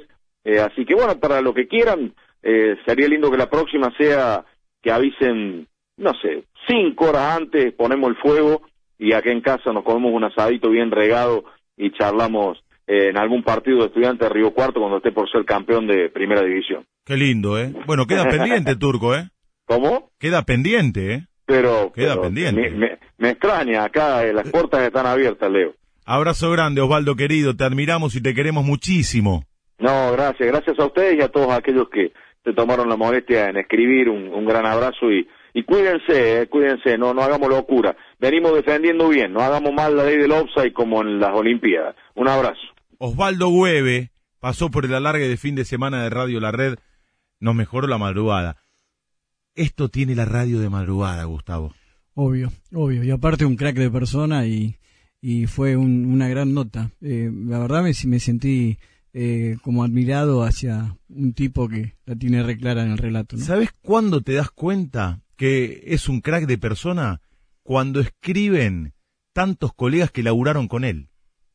Y a las dos y pico de la mañana se toma el trabajo de agarrar el celular, de enviar un mensaje, de acordarse de alguna anécdota, de contar algún recuerdo. Ahí te das cuenta cuando un tipo es querido y respetado por aquellos que trabajaron con él, como en este caso con el turco. Obvio. Esto tiene la radio de madrugada. Esto tiene el alargue de fin de semana. Cuyas manos son las de Chiqui Heredia. Exactamente. Le queda Vázquez, pica Pereira, pica Pereira, se demora un cachito Vázquez, ahora la juega para Pereira y pica él. Ahí está Pereira para jugarle el balón a Vázquez. El balón malaria se quiere meter Vázquez. La pelota rebotó, le quedó a Farré, le pegó.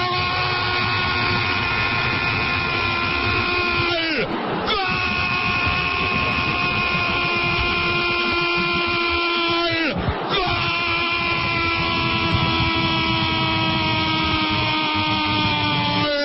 ¡Gol! ¡Gol! ¡De Belgrano! ¡De Belgrano! ¡Gol de Belgrano! ¡Gol celeste! ¡Gol de Belgrano! El centro de Pereira alcanzó a Yaparla Vázquez. El rebote afortunado le cayó al dibujo de Guillermo Farré como super hijitus batiendo a Neurus y compañía. Le bajó el arco a Carrizo, que no pudo hacer ni. La mandó adentro Farré, el Chapo Farré, con el corazón en la mano. 17 minutos. River tenía uno. Belgrano tiene otro. Porque se animó a atacar tan simple como eso.